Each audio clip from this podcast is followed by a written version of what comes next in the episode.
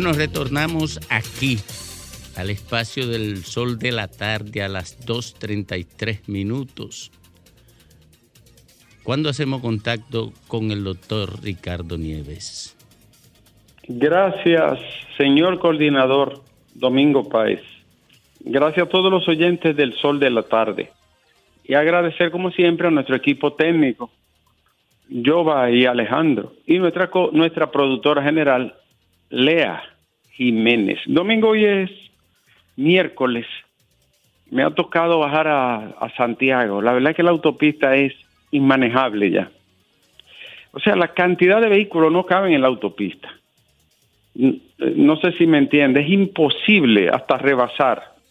Es, es algo sumamente riesgoso, no me canso de decirlo. ¿eh?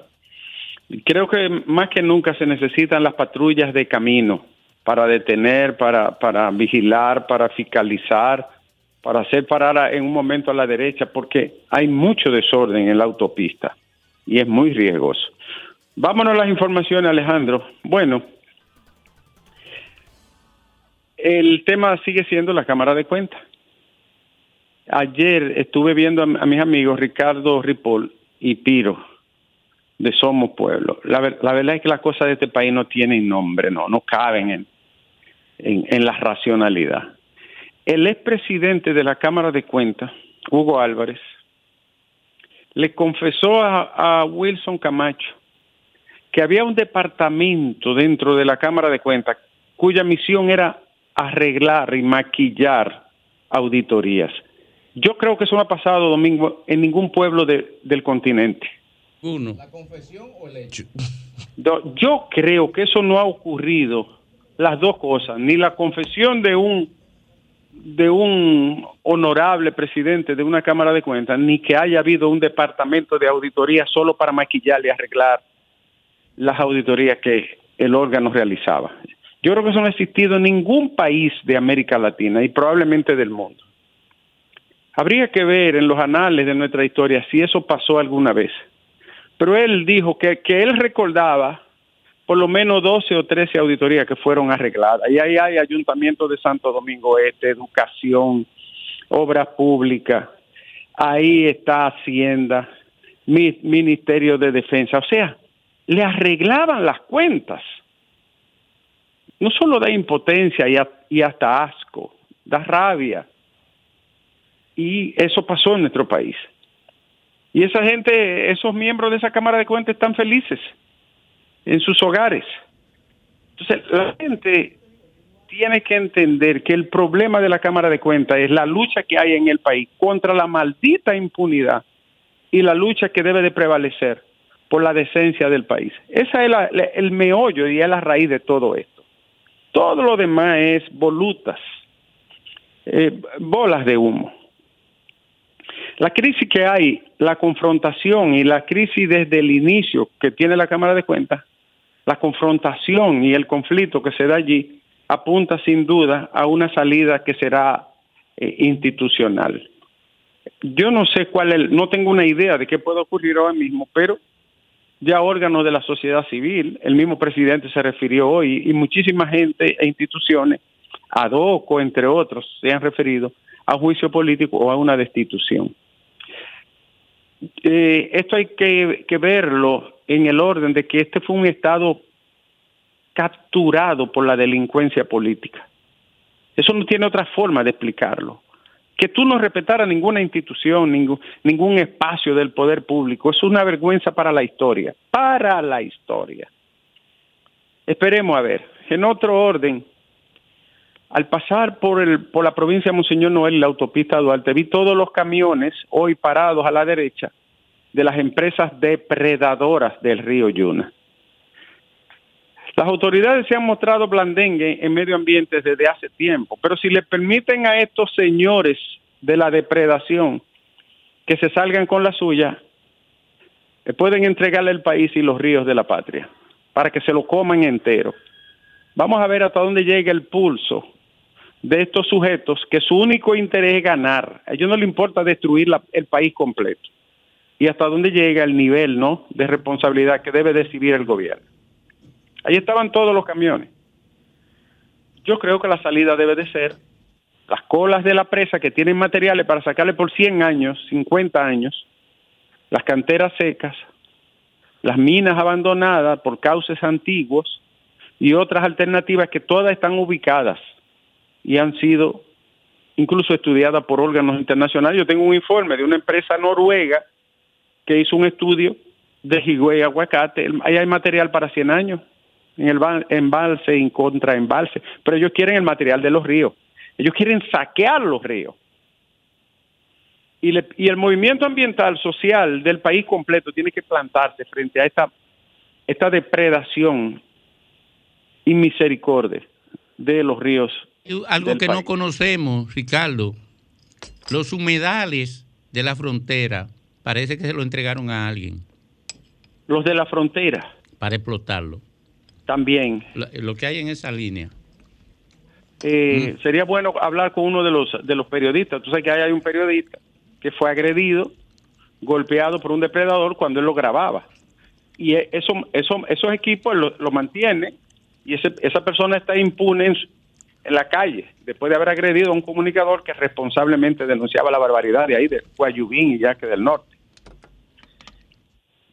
Vamos a seguir eh, muy de cerca este, este, este caso ¿no? de, de la depredación. En otro orden, ¿quién y por qué le colocaron un software espía a Nuria Piera en su teléfono?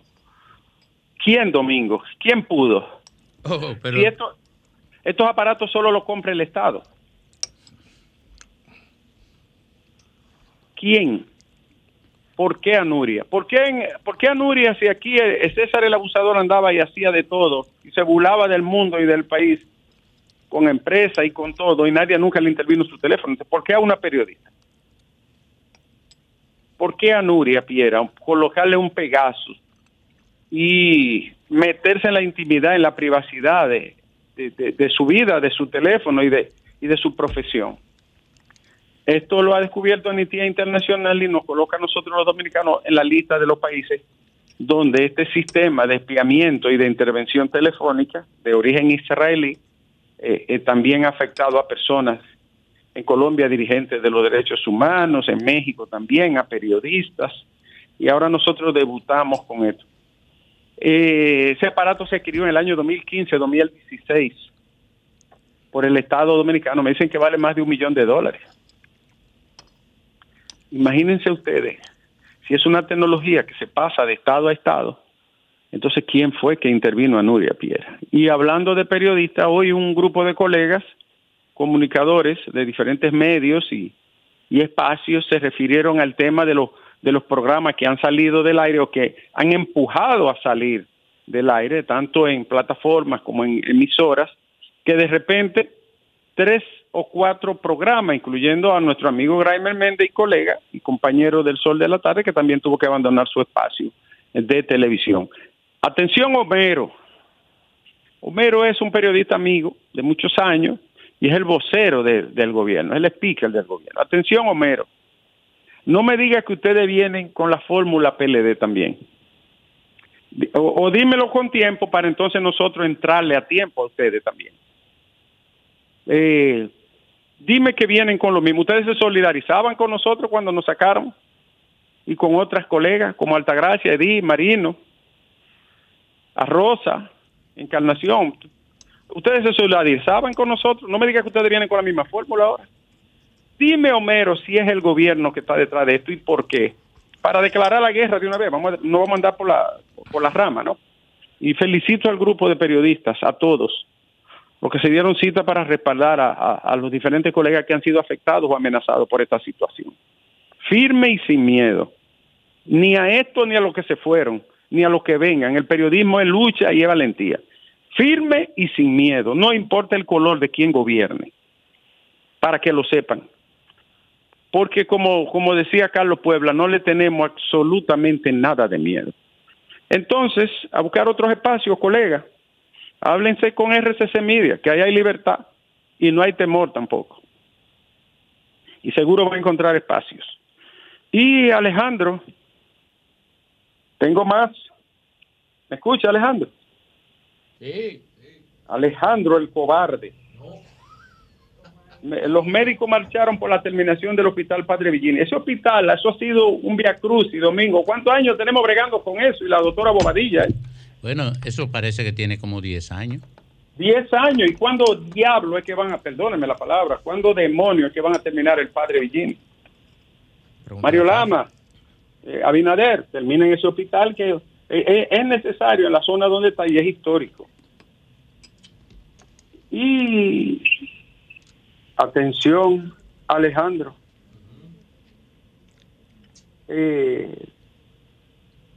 El gobierno dice que va a desentrañar el origen del Pegaso en el dispositivo de Nuria.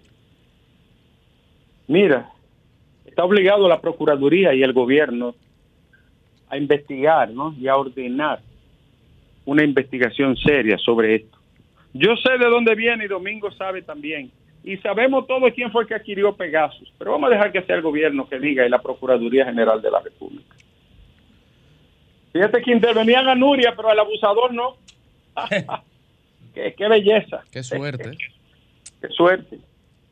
Guido Gómez Mazara reveló hoy que por ahí vienen tres casos de corrupción que son más grandes que lo que se conocen. Recuerden que Guido fue el primero que habló del caso de Hacienda, que hoy le llaman Calamar. Domingo, si vienen tres más grandes, ¿a cuánto llegan? Bueno, vamos por 39 mil millones, el último, ¿verdad? Y, hay un caso de más de 50. Y hay uno, y hay uno que, que tiene un voltaje superior a 45 mil. Esa línea, yo creo que no se Sí, sí. No. Eh, eh, no ha dado sorpresa todavía. Mira, y hay uno que de, de 64 mil, que ese. Eh, es el que va a dar la sorpresa. Ese ya lo anunció Guido. Ese lo dijo Guido también. Alejandro. En Bonao hay uno. ¿Eh? Te involucras. Alejandro. Coño, Domingo, qué cobarde salió ese muchacho. No, es que tú estás hablando de corrupción y después que reventaron la cámara de cuentas, nadie quiere que lo revienten. Sácame, Alejandro. 106.5, la más interactiva.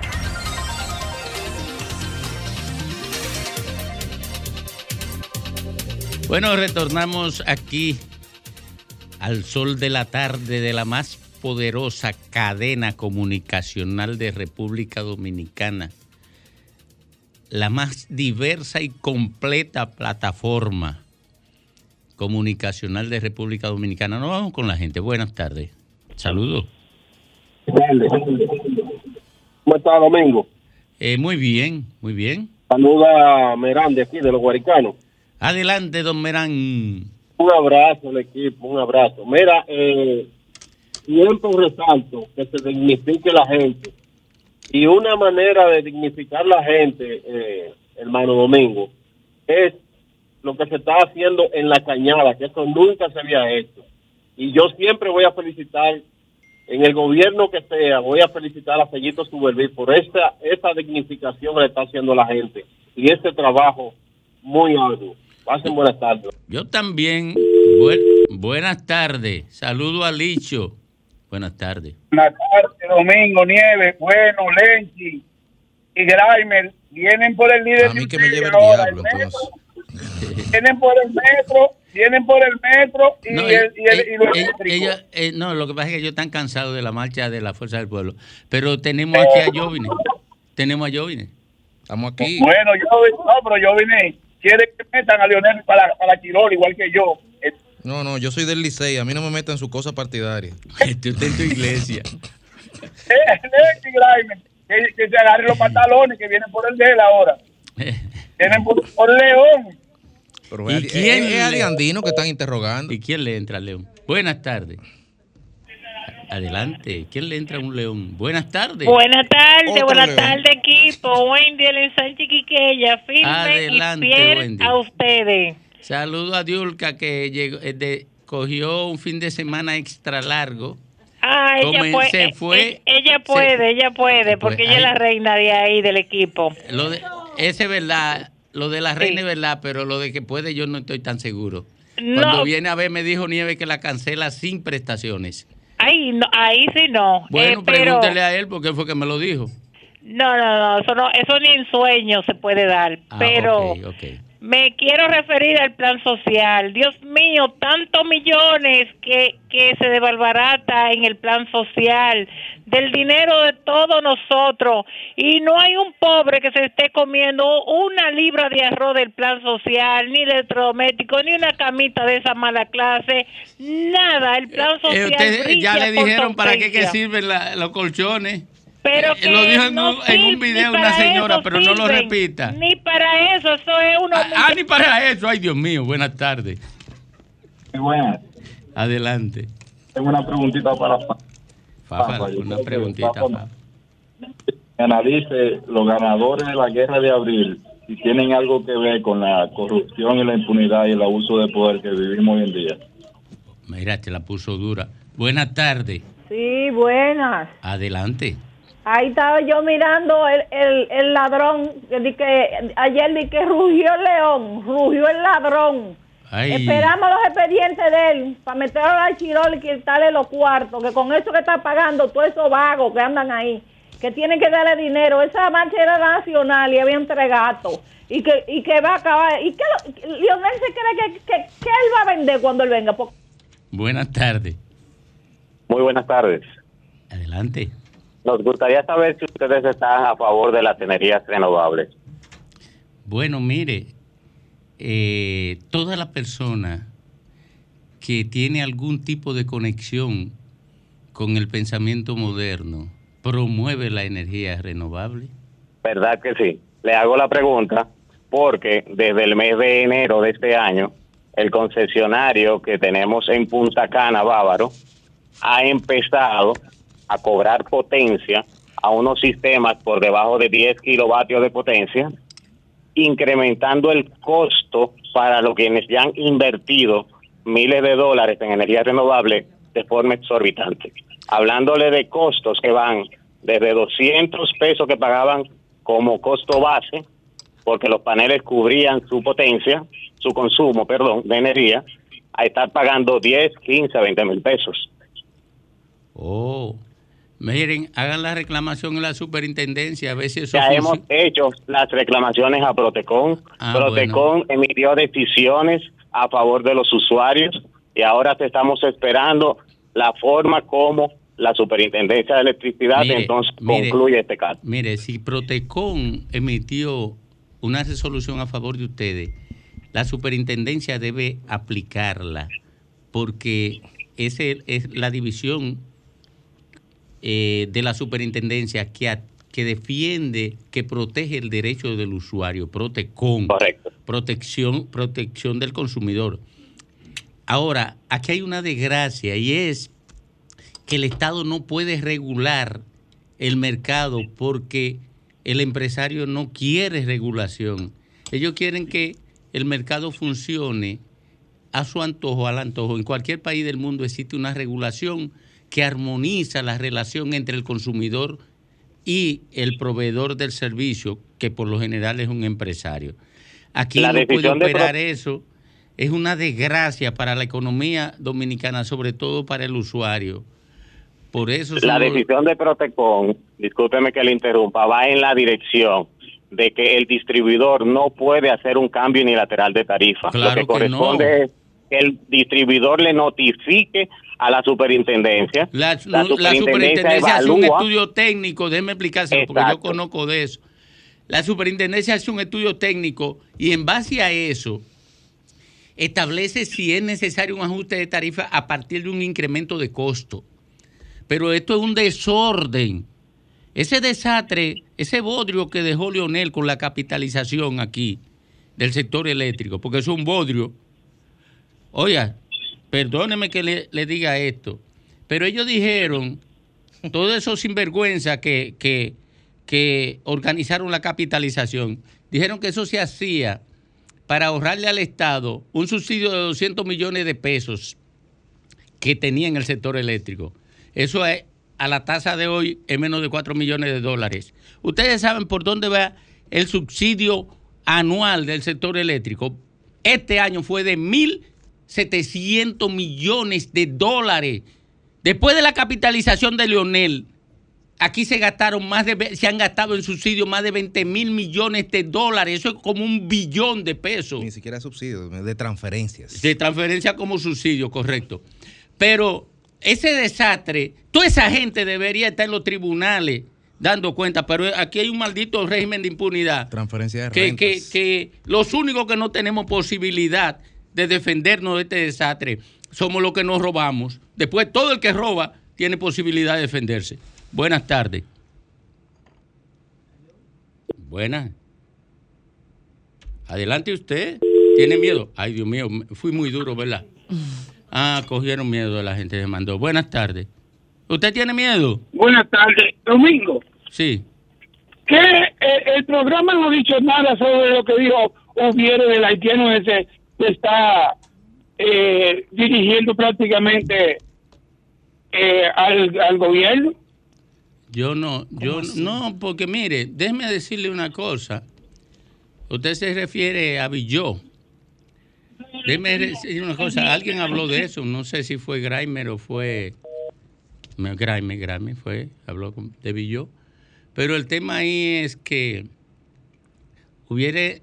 Dice que Villó está aquí, que fue sancionado por, por Canadá, porque está financiando bandas. eh, bandas haitianas y que Villó es socio de Porte. Porte es asesor económico de, de Luis Abinader. Hubiera no está de acuerdo con eso. Y probablemente yo tampoco. Pero eh, como que eso no es lo más relevante que hay aquí. Yo creo que el lío de la Cámara de Cuentas es más grande que eso. Pienso yo. Buenas tardes. Yo creo que sí también. Buenas tardes. Buenas tardes, yo quería hablar con el señor Domingo. Dígame, dígame. Oh, don Domingo. Ajá. Yo ah, pidiendo siempre por su salud, no le puedo gracias. decir quién es, pero oiga, yo quiero que ustedes hablen algo sobre ese, ese esa promoción que hay de las toallas sanitarias, nosotras, que yo creo que es una... ¿Qué di- Yo no lo he escuchado. ¿Eh? Eh, pero Diulca me dice que sí, que lo ha escuchado. El, Vamos a hablar de eso. el anuncio, sí, un anuncio muy feo sobre las toallas sanitarias, que yo creo que eso, Feo. eso Pero vamos a la dignidad de la mujer. Sí, mire, ya. yo- Ataquen eso, ataquen eso, que quiten eso. Sí, está bien, está bien. Vamos, vamos a verlo. Yo le prometo que cuando lo vea, porque voy a hablar entonces en el aire, eh, emitiré mi opinión aquí, con mucho respeto para los fabricantes. Eh, ¿Por qué? Porque si su público se siente incómodo, no, no es ganancia. Porque ellos no van a querer agredir a, a ninguna mujer. No creo. No, no van a querer agredir a sus consumidores. Ellos lo pueden- le pueden subir un ching el precio, pero no agredirlo. Buenas tardes. Adelante. Buenas tardes, Domingo. Buenas. Adelante. Eh, orando siempre por la salud.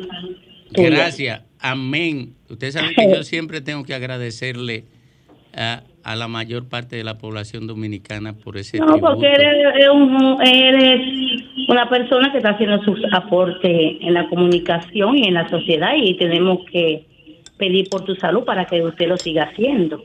Así Le, es. le habla la Torre de Pantoja. Adelante. Eh, Domingo, primeramente felicitar a su amigo Jaco Alberti, que hizo una rueda de prensa a los medios de comunicación para poner eh, de posición su precandidatura a síndico por los Alcarrizos, mi diputado, orgullosamente lo digo, mi diputado Jaco Alberti, que va por la candidatura a síndico por el PLD. Yo le deseo todos los éxitos, te mando muchos saludos, que tú eres su amigo personal. Sí, somos amigos de hace muchos años. Sí, él me lo, él me lo, me lo refirió. Pues yo le digo, siempre yo llamo al medio. Y deseándolo muchos éxitos porque lo mejor tiene que ir a los alcarrizos como Jaco Alberti. Cuatro Ya, yo también lo, lo, lo- le deseo lo mejor para Jaco Alberti.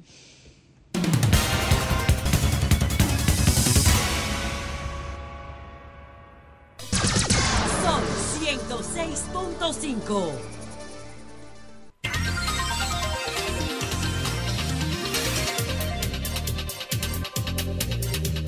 Retornamos al sol de la tarde, ya somos cinco. Eh, falta Grimer nada más, ¿verdad? Grimer trae los sándwiches. No, pero él está cerca. él. Está trayendo los sándwiches. Trae Eh, los sándwiches. Él come esta hora. Sí, está en un, un restaurante cerca Mira. de aquí. Viene Y con está comida. El único Delivery. pobre que come a las, dos de- a las 3 de la tarde. Los pobres comen a las, die- a las dos y media. Si encuentran. Y si no tienen. Cenan a las seis. si no tienen, no comen. El Y único. los demás seres humanos comemos cuando no, cuando nos dan chance. No, no, no. lo- exacto. Lo, el rico. Mira, el rico, el ocupado, eh, el, ava- el, el ava- el avaro, el ambicioso, difícilmente come temprano. Eh, y él no está en ninguno de esos. De manera que él es, el- él es pobre. Ay, Grimer. Bueno. La campaña electoral. Ah, no, pero yo, lo voy a, yo le voy a apoyar. Y yo soy ¿Y con cuánto? No como, no como con nieve. cuarto. No, no, no. No, porque Nieve lo único que aporta es la mala suerte. Oye, eh, todo el que No, pero él- recibe- él da un endoso moral. No todo, pero, pero, pero termina en mala Pero la suerte. gente cree en, en la palabra de él. Cuando Sí. él endosa a un candidato, se traduce en voto. No. Se traduce en mala suerte. ¿Y a quién es que va a apoyar? A ti. A mí. Señores, yo necesito la solidaridad de este Ya tú pueblo. distribuiste la. Pero tú tienes, tú amigos en el gobierno. Ay, Tom ah, pues te tocaste. ¿Pero Si qué? te toqué yo, bien, te va bien. Yo, óyeme, lo que me están respondiendo son los que no son mis amigos. Oye, Yo te respondo y suelto. Los que no eran mis amigos. no, pero ella está hablando de que le respondan sonante. Ah, no, ay, no. Soy enemigo. No, no, no, no, no. Bueno, Federico, pero- deja de sembrar veneno contra mis amigos del PRM, No, no, no. Federico, de por Dios. Federico, ¿qué en eso? Mira, No, saluda no, al yo estoy diciéndole que si ella necesita apoyo, yo le digo, pero si tú necesitas caliente apoyo, ve a donde tus amigos que están en el gobierno lo, que te van a apoyar. yo lo que necesito es la solidaridad para que bajen este aire que aquí hace demasiado calor. Ah, que bajen el aire. O sea, que bajen el termostato. Pero, Sí. pero ya ellos, ellos, eh, lo encendieron los dos. Los dos están encendidos. Sí, es un problema de la No, si edad, ustedes- pero mira. si ustedes Oye, yo me quedo con- oye, ¿Cuándo tú oye, fuiste a la Federico, endocrina? ¿Cuándo tú fuiste a la endocrina? No, no, no. A no. chequearte la No, endocrina. no, no, no. La indiscreción anda suelta hoy. Eh, oye, y este programa, este es un programa como de los viernes. Vamos Sí, con el huevo de la semana. Ah, ¿cómo? Bueno, en la cámara de cuenta pusieron un cartón. ¿Qué hacer con la cámara de cuenta? ¿Qué hacer? Vamos a cerrar eso, Espérense. El presidente dice que en el Senado hay algunas ideas en torno a eso. Bueno, si hay algunas ideas, entonces debe ser Y de el proceso, evidentemente, de, de juicio político tiene que pasar por una acusación por ante la Cámara de Diputados para que sea tramitada en el Senado de la República. Tengo, tengo entendido que la Cámara de Diputados no quiere instrumentar el expediente, pero el Senado estaría dispuesto a hacer No, el después juicio de esa declaración del presidente Ese- hoy, indudablemente que el- sí. el, el Senado está dispuesto. Miren, yo sé por qué el Senado está dispuesto. Yo estuve mediando en la otra crisis. Estuve ahí, me involucraron ahí. Pero en definitiva, en aquel gente. momento, Domingo, parecía, incluso, incluso, se llegó a, llegó a salir una fotografía donde estaba el presidente Alfredo Pacheco, estaba Rogelio Genao, el diputado, que era el presidente de la comisión bicameral, y estaban los miembros del Pleno, y estaban muy sonrientes, agarrados de mano, todos ahí. ¿Cuándo? Eso De fue hace como tres meses. ¿Qué pasó de esa fotografía al día de hoy? No, bueno, eh, yo no sé. ¿No por- se llegó a hacer un acuerdo? No. Mira lo que pasa. Es que en la Cámara de Diputados tiene un peso muy grande la Fuerza del Pueblo y el PLD. Es distinto a la composición que hay en el. Senado. El Senado debe estar crispado por, por el escándalo. ¿Por qué? Porque el Senado de alguna manera armonizó. Pero esto ya llegó en un nivel que, que no, es, eh, no es sostenible y hay que hacer el, el juicio. Hay que, hacer, hay, que, hay que iniciar el juicio. ¿Por qué es insostenible?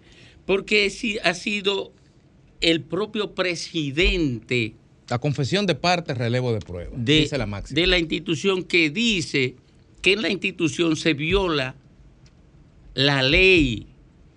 De manera que está descalificada la Cámara de Cuentas para hacer cualquier cosa en términos de cumplimiento de la ley, porque la Cámara de Cuentas es un órgano fiscalizador. Y si usted es un violador de la ley, no puede fiscalizar el cumplimiento de la ley por parte de otro. Eso es tan sencillo como así. Mire, No otro. la Cámara de Cuentas emite una auditoría y cualquiera puede impugnarla en un tribunal, porque ha sido el mismo presidente de la Cámara de Cuentas que dice que la Cámara de Cuentas viola la ley y que él tiene que violar la ley, que él Porque viola se la lo ley. impone el, El pleno. el pleno. La mayoría mecánica. Porque se lo impone el pleno, que él tiene que violar la ley. O sea, mire, no soy yo que estoy denunciando eso. Pero nadie está obligado a violar la ley. No, pero Dice eso- la ley y la Tú constitución. tienes razón, pero eso es otra arista, porque observa lo que yo estoy diciendo. Lo que yo estoy diciendo, Lenchi, es, no es si está obligado a violar la ley o no. Es lo que estoy diciendo, el sentido de lo que estoy diciendo es que un órgano que por mandato de la ley fiscaliza el cumplimiento de la ley por otro, está descalificado para hacer su trabajo. Pero se ha de- descalificado él mismo. Con su Él mismo se ha descalificado para hacer su trabajo, porque él le está diciendo, prima facie, está diciendo que ellos violan la ley en el ejercicio de sus responsabilidades y atribuciones. Entonces, ya aquí no hay cámara de cuenta. Ya en este momento no existe cámara de cuenta en República Dominicana. Mira una cosa, te voy a revelar algo. Esa cámara de cuenta emitió un informe de auditoría de la cárcel de la Victoria Nueva de La Parra y ya la tienen los imputados destruyéndola con equipos técnicos capaces. ¿Por qué? Porque si la Cámara de Cuentas emite auditoría maquillada y esa auditoría maquillada tiene que entregársela obligado a la Cámara de Cuentas a un imputado porque ya lo estableció el Tribunal Constitucional mediante una sentencia, si ya tiene que entregársela al imputado, un imputado preñado de miles de millones de pesos va a contratar un equipo de auditoría que destruya la auditoría que hizo la Cámara de Cuentas mal y se lo va a demostrar al tribunal y por vía de consecuencia el tribunal Se extingue la va, prueba. va, va a descargar al imputado. Mira el jueguito que están haciendo desde la Cámara de Cuentas, sacando auditoría para que se la destruyan y después se la entregan al imputado porque, le- porque, la ley- porque ya hay una sentencia que lo obliga. Para que entonces el imputado, que está lleno de cuartos que se le robó al Estado, contrate los mejores técnicos en auditoría para que descalifique la, la auditoría de la Cámara de Cuentas y entonces absuelvan al imputado en los tribunales. Oye, que, Es que si la oye, y eso no lo ve No, nadie. si la prueba en el juicio es irregular y se, se- se constituye que la auditoría es irregular, la prueba se extingue automáticamente. Claro. Automáticamente. Eso por un lado. Pero hay algo más grave todavía que tú lo señalaste ahorita, el hecho de el aura de duda que, que- que sobrevuela sobre todas las auditorías que ha hecho esta, esta Cámara de Cuentas. Del momento que desde la presidencia se establece que hay una estructura, que se han tomado decisiones en contra de la ley, todo el mundo tiene el legítimo derecho a pensar que a lo mejor las auditorías que están por ahí rodando no son fiables ni confiables. Bueno, Y lo que es peor, que deben las auditorías ser sujetos ellas de una auditoría. Por lo tanto, son nulas. es que ya hubo una admisión. Ahora, cuando se habla de juicio, sea en la Cámara de Diputados, sea en el Senado, no es juicio exclusivamente al presidente de la Cámara de Es a Cuentas. la Cámara. Es el juicio a la Cámara de Cuentas, sobre todo al Pleno de la Cámara de Cuentas. porque Ahí él da sus todo el declaraciones mundo- como confesión ante su impotencia. Claro, pero ahí Sí, pero todo el no mundo tiene que ir a decir No y a responder las preguntas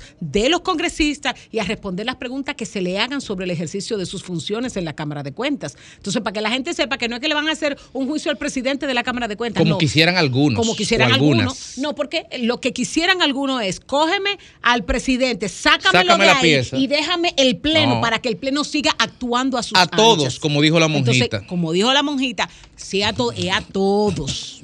Ahí, ahí lo que el, el Estado, en este caso, eh, sea Senado, el Congreso, vamos a decir, lo que tiene que hacer es tomar ya el toro por los cuernos, porque fue ese mismo Congreso el que llevó a esa Cámara. De hecho, ellos son los responsables de esa Cámara. Y como dije ayer, hay también responsabilidades políticas en eso. No solamente morales, también políticas. Entonces, eh, ahí no, no, no creo que haya que dar más vuelta. De hecho, lo que Janel declaró implica que esa Cámara ha de quedar en suspenso, porque no hay armonía allí Y si el, ambiente es de ilegalidad, pues tampoco tienen la, la legitimidad de vida para emprender ningún tipo de investigación. De manera que ahí lo que simple y llanamente se necesita es que el Congreso actúe, pero que también el Congreso sea autocrítico, porque ellos son los responsables de haberlo nombrado. Eso es verdad. Mira, eh, hace unos meses, ustedes serán te- habrán sido testigos de que yo dije que la Cámara de Cuentas, cuando denuncié la conspiración, dije que la Cámara de Cuentas se convertiría Mm. en un campo de batalla, en un campo de batalla entre los defensores de la corrupción y la impunidad y quienes intentaban frenar la corrupción y la impunidad en el Estado Dominicano. Y eso mismo se ha producido ahí. Ahí lo que hay un, un, pleito campal entre quienes defienden la corrupción en República Dominicana y quienes quieren parar, detener o reducir ese, ese flagelo. Eso es lo que ocurre en el seno de la Cámara de Cuentas. Ahora, el Congreso decidirá si, si prolonga eso, porque ya la Cámara de Cuentas no puede, como decía eh, eh, Jovine, no puede hacer nada que merezca ni el respeto ni la credibilidad de los dominicanos, salvo de los que defienden la impunidad. Que es un desafío mayor de la sociedad dominicana. Aquí no hay una lucha más importante que la lucha por desmontar el modelo de impunidad que protege la extraordinaria corrupción que abrazó al Estado dominicano durante los últimos 20 años. No hay ningún... Miren, el tema es que aquí no podemos levantar la educación porque el dinero se va en corrupción. El tema es que aquí no tenemos sistema de salud porque el dinero se va en corrupción. El tema es que nosotros carecemos de infraestructura apropiada para desarrollar económicamente la sociedad porque se lo lleva la corrupción. El problema es que no podemos proteger el medio ambiente porque la corrupción tiene presa, tiene convertida en, una presa el, el Ministerio de Medio Ambiente.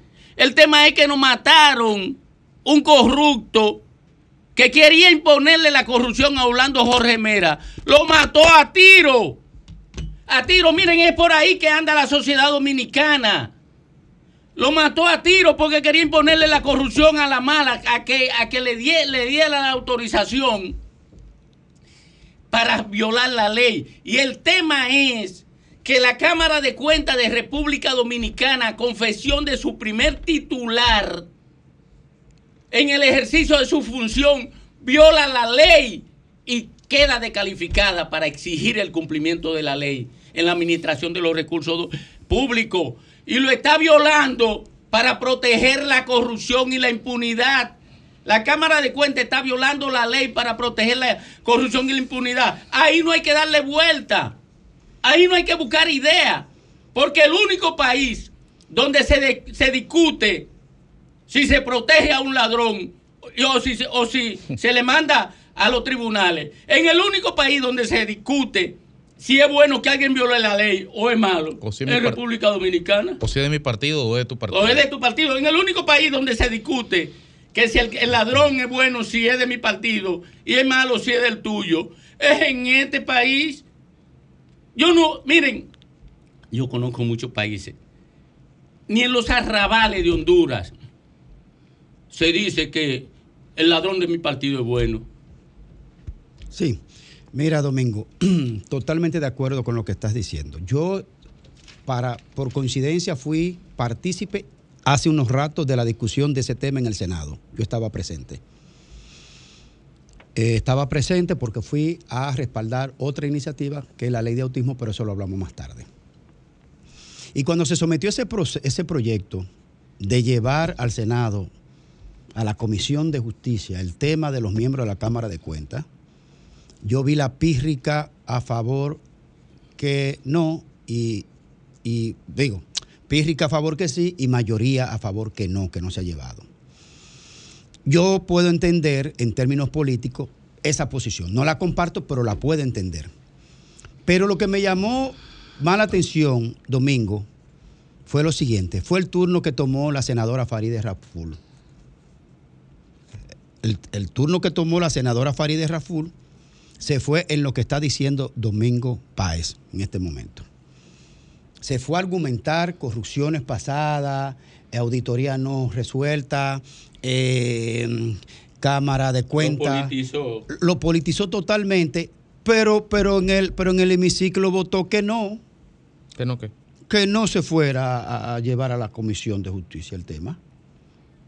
O sea, ¿cómo es posible que usted, que llegó al poder sobre la base de las denuncias, precisamente de la corrupción y de la complicidad con cámaras de cuentas que se, que se prestan al servicio del poder para formar parte del mismo, y hoy tú estás en el poder y entonces hoy tú no promueves bajo ninguna forma el tema de que se aclare la situación que es insostenible de esta Cámara de Cuentas.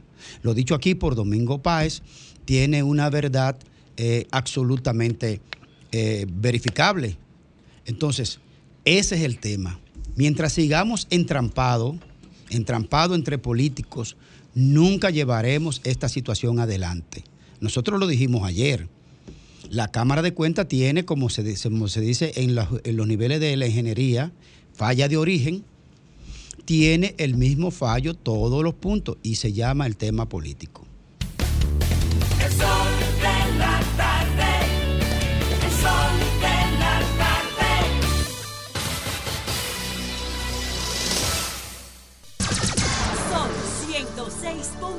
106.5.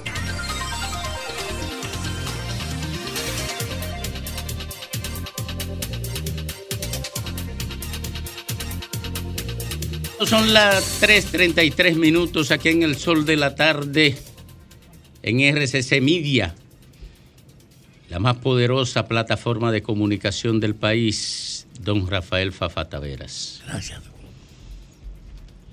Señores, ustedes están tratando un tema que nos obliga a una reflexión serena de mucho más amplitud que la que han tocado sus intervenciones. El problema de la corrupción expresa una cuestión esencial de la sociedad dominicana. Yo he insistido que hemos arrastrado la herencia de la supremacía de los jefes frente a cualquier otra norma y que eso alcanzó con Trujillo la máxima expresión a nivel personal porque él fue dueño de todo.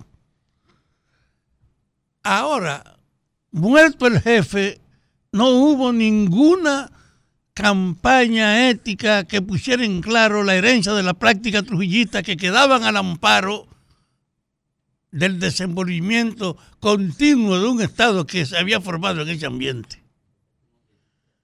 Es verdad que hay una situación inocultable ahora, con una Cámara de Cuentas que se confiesa no tiene capacidad funcional, de que el propio jefe de ella reniega y dice que es un prisionero de que se ha retenido decenas de investigaciones y de rendición de cuentas, o que la Cámara se prestaba a condicionar los informes o a rehacerlo. Ese hecho de que se haya consolidado esa múltiple forma de la práctica de la corrupción corresponde a una sociedad donde todo el aparato político, todo el aparato político, desde los ayuntamientos hasta la presidencia, todos los aparatos políticos han operado en función de dos valores, los beneficios o la solidaridad. El amigo o el negociante han estado por encima de todas las normas. Es una práctica general. Si tú tienes relaciones, tú atenúas tu compromiso y hasta puede cambiar la responsabilidad con la que tú apareces. Hay una descomposición general en el proceso. En este caso, ahora mismo lo que nos preguntamos es qué hacer para enfrentar esa decomposición general.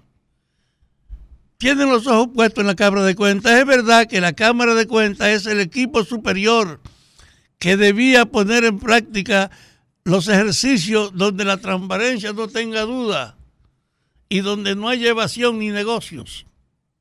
Pero la Cámara de Cuentas es solo un acontecimiento, un episodio.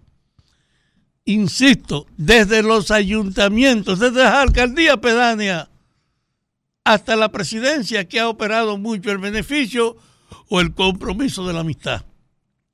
La política está abiertamente en todos los órdenes sucia, compenetrada con ese aprovechamiento personal del ejercicio en todos los órdenes. Ahora que está doña Milagros, una mujer respetable del país, en la Comisión de Ética, yo creo que hay que pensar que independientemente de los cambios estructurales a que estamos obligados, de que comience a abordarse el problema de ver si se puede constituir una comisión de cuenta que no tengamos duda de que se va a pegar a las reglas. Independientemente de eso, este país necesita una jornada nacional moral y ética en toda la gestión administrativa, en todas las instancias, en las civiles y en las militares, en todos los órdenes, porque la idea de que la política era una oportunidad para usted aprovecharla era general, no importa la jerarquía. La excepción eran los infelices que pasaban por ahí y se iban como llegaron. Desde ese punto de vista, yo quisiera que en la preocupación de qué hacer frente a este hecho que cada vez se amplía más su explicación y su realidad, qué hacer frente a un problema en la que ya no se puede mantener la indiferencia, en la que hay que aprovecharse en las en los informes que existen hoy.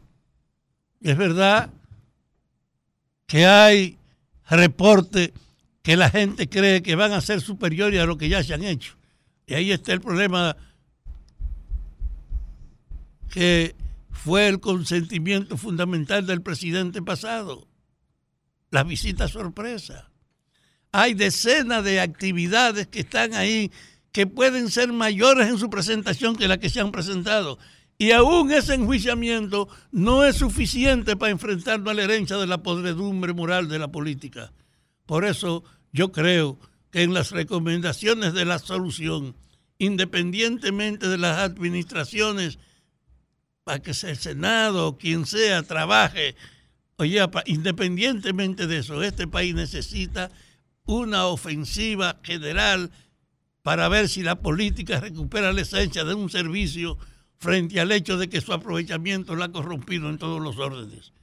Doña Milagro es una persona que tiene crédito nacional para encabezar de verdad una jornada de promoción ética en las prácticas políticas que permita alertar a todo el mundo en todas las instancias, desde la más pequeña hasta la más alta, de que no puede ser manejándose como un negocio personal la política. Ojalá pues que a estas medidas que ahora habrá que tomar, porque hay una inexistencia de la Cámara de Cuentas, ha confesado su inoperancia. No se puede pedirle a esa institución ahora que opere, hay que relevarla, hay que rehacer eso, pero rehacer ese problema no nos libera de la amplitud de la podredumbre en la política. Junto con las decisiones que usted tome para poner una Cámara de Cuentas a tono, para exigir incluso en el Senado y en los senadores, en la Cámara de Diputados, que no se presten a eso, porque hay que saber que ha habido muchas bendiciones en esas dos instituciones también para las vagabunderías, que ellos son intermediarios para las cosas, que independientemente de eso, hagamos la ofensiva que permita construir una percepción y una conciencia nueva, que no deje en el aire a los ladrones, pero que no permita que se fecunde en el alma de los infelices o de las fuerzas emergentes, que esa preocupación es un allante, porque en el fondo la política siente la gran oportunidad para usted resolver su problema.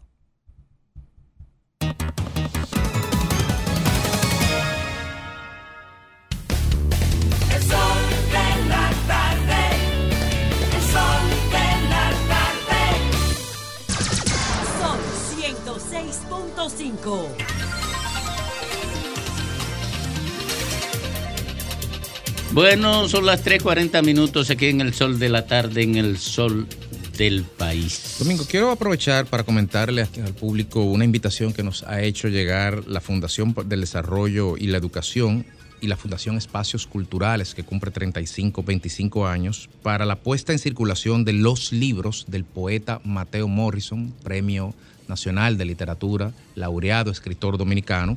Los dos libros, Una mirada a la poesía de Mateo Morrison, del destacado escritor José Enrique García, y Híbridas Máscaras, el más reciente poemario de Mateo Morrison, publicado por la editora Armagort de Madrid. Esto será el 5 de mayo, este viernes, en la Biblioteca Nacional Pedro Enrique Ureña. Estamos todos invitados y ojalá puedan participar.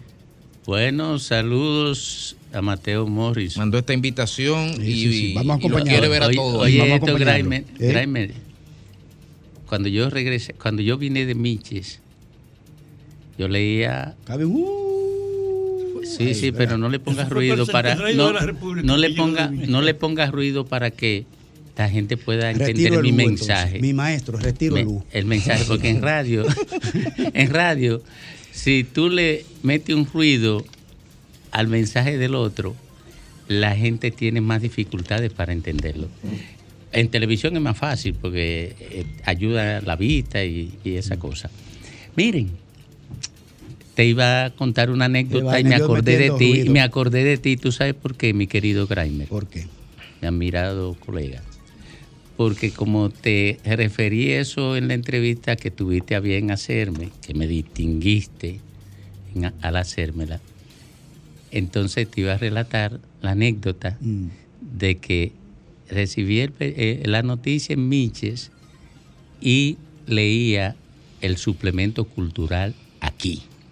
Ese era el de la noticia. El de la noticia. sí, sí. Mateo fue director 20 años de ese suplemento. Eh, sí. Sí, sí. Y en la Mi, mi papá también. fue subdirector Oye, del Club oye, sí, sí, sí, ahí conocí esos trabajos interesantísimos de doña Mechi eh, eh, Grimaldi eh, sobre los niños. Bueno, en fin, el hecho es que cuando yo llegué a la noticia, que vine a hacer el bachillerato, Aquí a la capital. aquí a la capital, porque yo lo hice en la capital. Eh, Mi madre decidió que no me fuera en Yola, sino que viniera a coger una Yola en un liceo de aquí. Y fui a dar al Liceo Nocturno Fray Cipriano de Utrera. Ah, pues yo estudié ahí. Ahí era que estaba. La Panamá en el día y el Eh, Fray eh, Supremo. ahí, Sí. yo estudié, o al revés, sí. yo estudié ahí yo hice, terminé el bachillerato. Entonces cuando yo vengo, eh, un pavito de 16 años, no, no, todavía no tenía los 17, y Víctor Méndez me presenta a Mateo Morrison.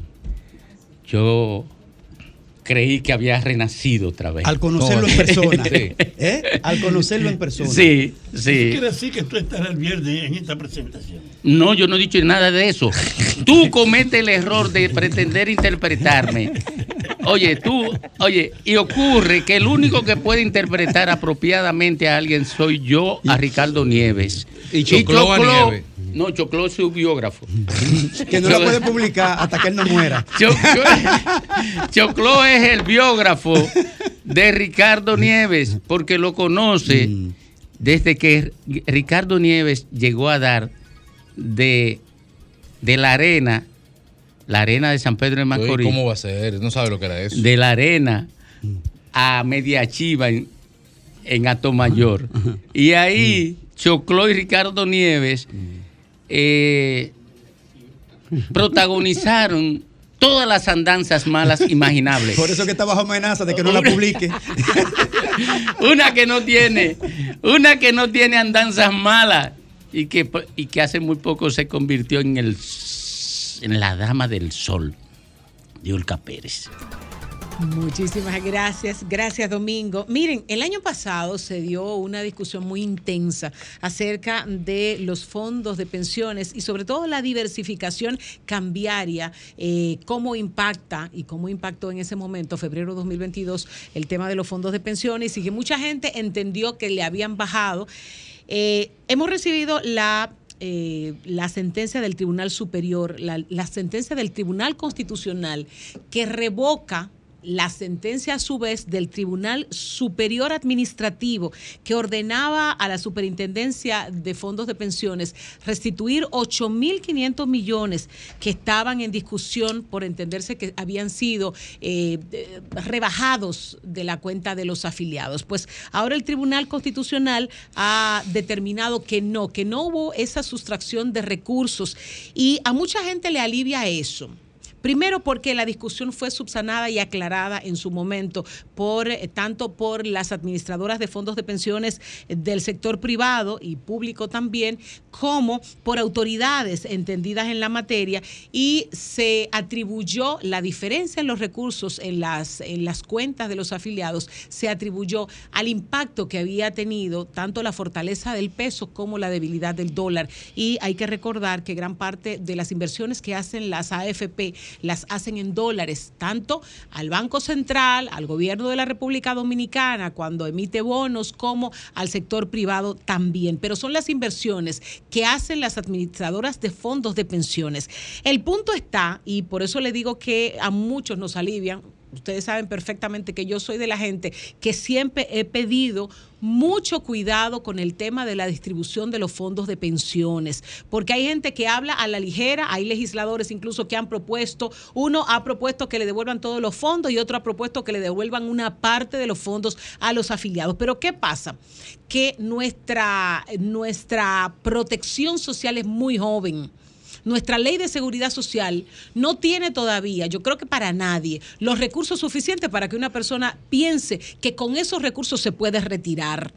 Entonces, si usted todavía está en edad de esperar esos recursos, usted debe esperarlo. Por supuesto, he dicho también aquí que es necesario que nos aboquemos en República Dominicana a una revisión de esa ley de seguridad social, de manera que podamos, primero, el mismo afiliado pueda saber exactamente lo que le toca y lo que le toca a los manejadores de sus recursos para que todo el mundo esté claro, pero que también conozca el proceso de inversión a que se someten los recursos que ellos están aportando a las administradoras de fondos de pensiones y que sepan lo que le va a tocar en el momento en que se retiren.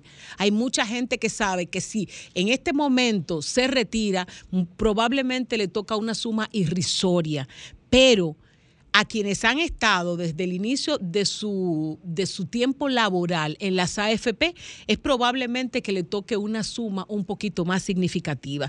Así es que esta eh, resolución del Tribunal Constitucional, esta sentencia que revoca la sentencia del Tribunal Superior Administrativo, ya muchos tienen que tenerla claro porque no van a tener ninguna devolución de esos 8.500 millones de pesos que supuestamente se le habían debitado a los afiliados y que fue producto de la diversificación cambiaria. Así es que los que están haciendo campaña con el tema de la devolución de los recursos de la AFP, no se vistan que no van.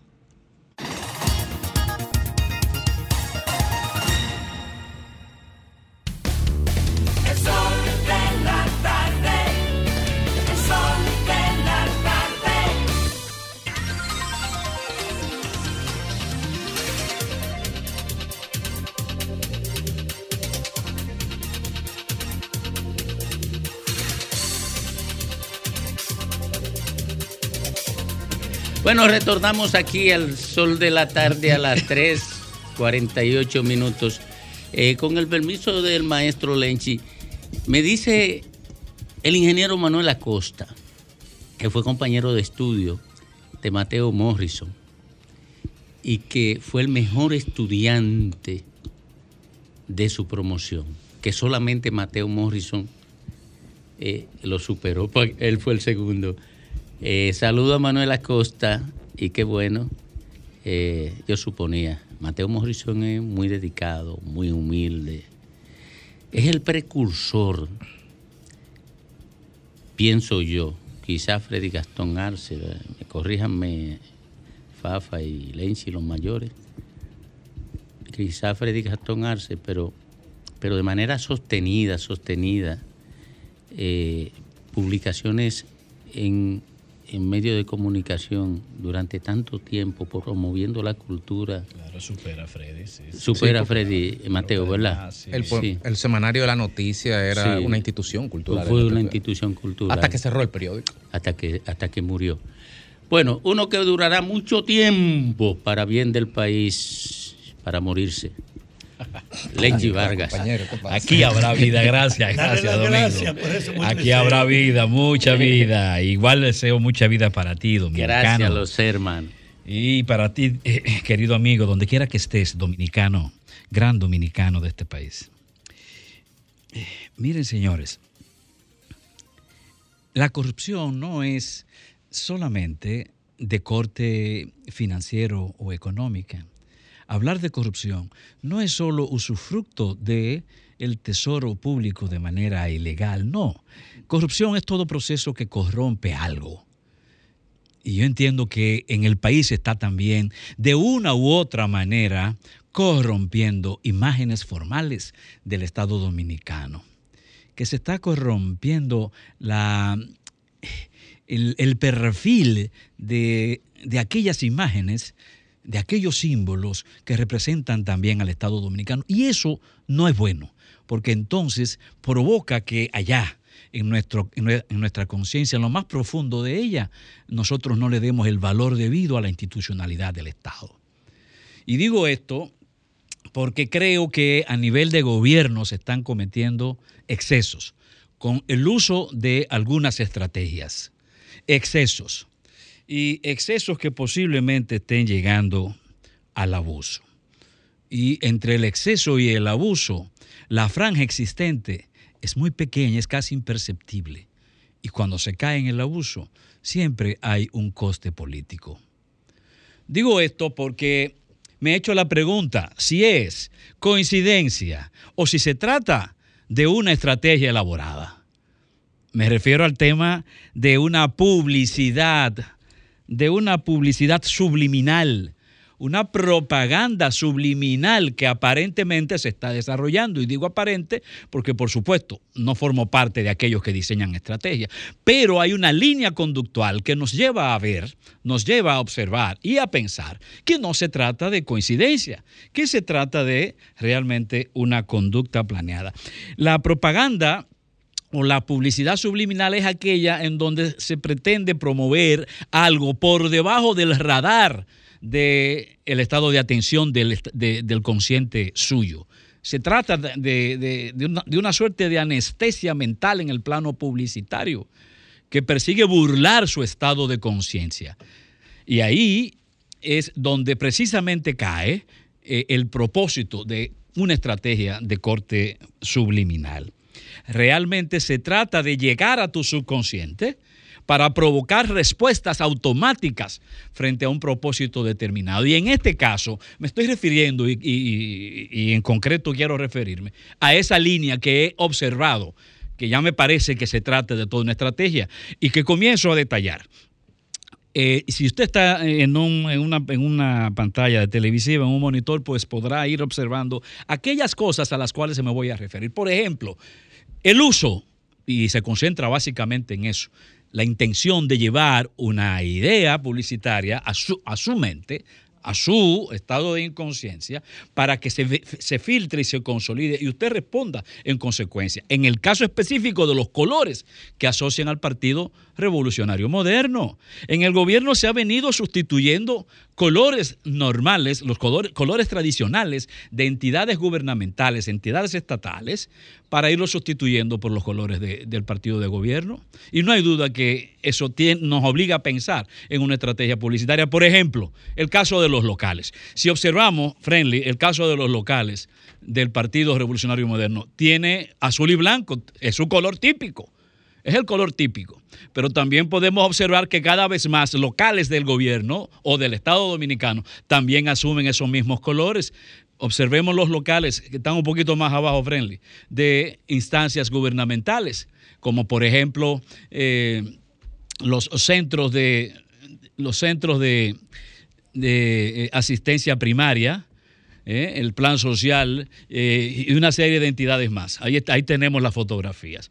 Son colores que se asocian, los locales especialmente, esos son las interioridades, pero los locales, los mismos colores del partido. Si observamos, por ejemplo, el tema de las gorras, pasemos a las gorras. Yo una vez aquí ma- manifesté mi preocupación por el hecho de que en, en agosto, septiembre o en noviembre, no recuerdo exactamente, los empadronadores del censo, eso es una gorra del censo que podemos ver en pantalla, los empadronadores del censo usaban una gorra exactamente parecida a la gorra del PRM, observemos la gorra del PRM también, eh, una gorra oficial del PRM, ¿no? idéntica prácticamente a la gorra de la ONE, pero usted se pone a ver el uniforme usado por los empadronadores, de igual manera los mismos colores del local, de- del- de- del Partido Revolucionario Moderno, pero también de los locales de gobierno que están adquiriendo exactamente esa misma identificación. Está el caso también, eh, siguiente, por favor, eh, Friendly, está el caso también de, por ejemplo, eh, el transporte. Yo una vez aquí presenté el tema de las guaguas que le estaban entregando a los estudiantes universitarios. Guaguas con los colores y además con los nombres del presidente. O sea, ya ahí no es subliminal, ya es, ahí es directamente una propaganda política. Pero si vamos más allá, observamos que este fin de semana los, eh, eh, ¿cómo se llama lo que se inauguró? El teleférico. eh, Suspendieron el color rojo de, de los, de las cabinas del teleférico, pero ¿por qué? ¿Pero por qué? ¿Cuál es el propósito? ¿Cuál es la razón? ¿Qué, a, qué- a qué nos lleva? ¿Qué conseguimos con eso?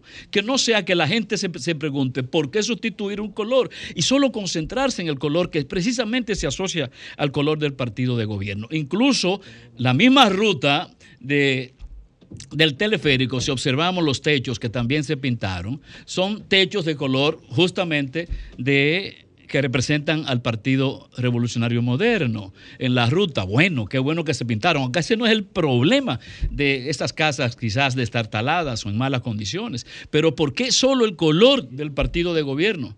No hay duda, bueno, mis dudas casi se disipan y por eso ahí termino ¿no? con este tema eh, se disipan al pensar que hay un propósito de vender un color de cara a elecciones, las elecciones eh, presidenciales de República Dominicana y las elecciones municipales. Hay un propósito. Yo no veo otra razón. ¿Por qué tenemos que estar sustituyendo lo que corresponde a una suerte de raíz en la imagen de las, eh, de las distintas instituciones que representan al gobierno dominicano? No importa el partido que sea, tenemos que tratar de respetar ese tipo de, eh, de- de ese perfil, porque ellos representan también, ese simbolismo representa también raíz institucional en la subjetividad de la gente. No abusemos, por favor, no abusemos.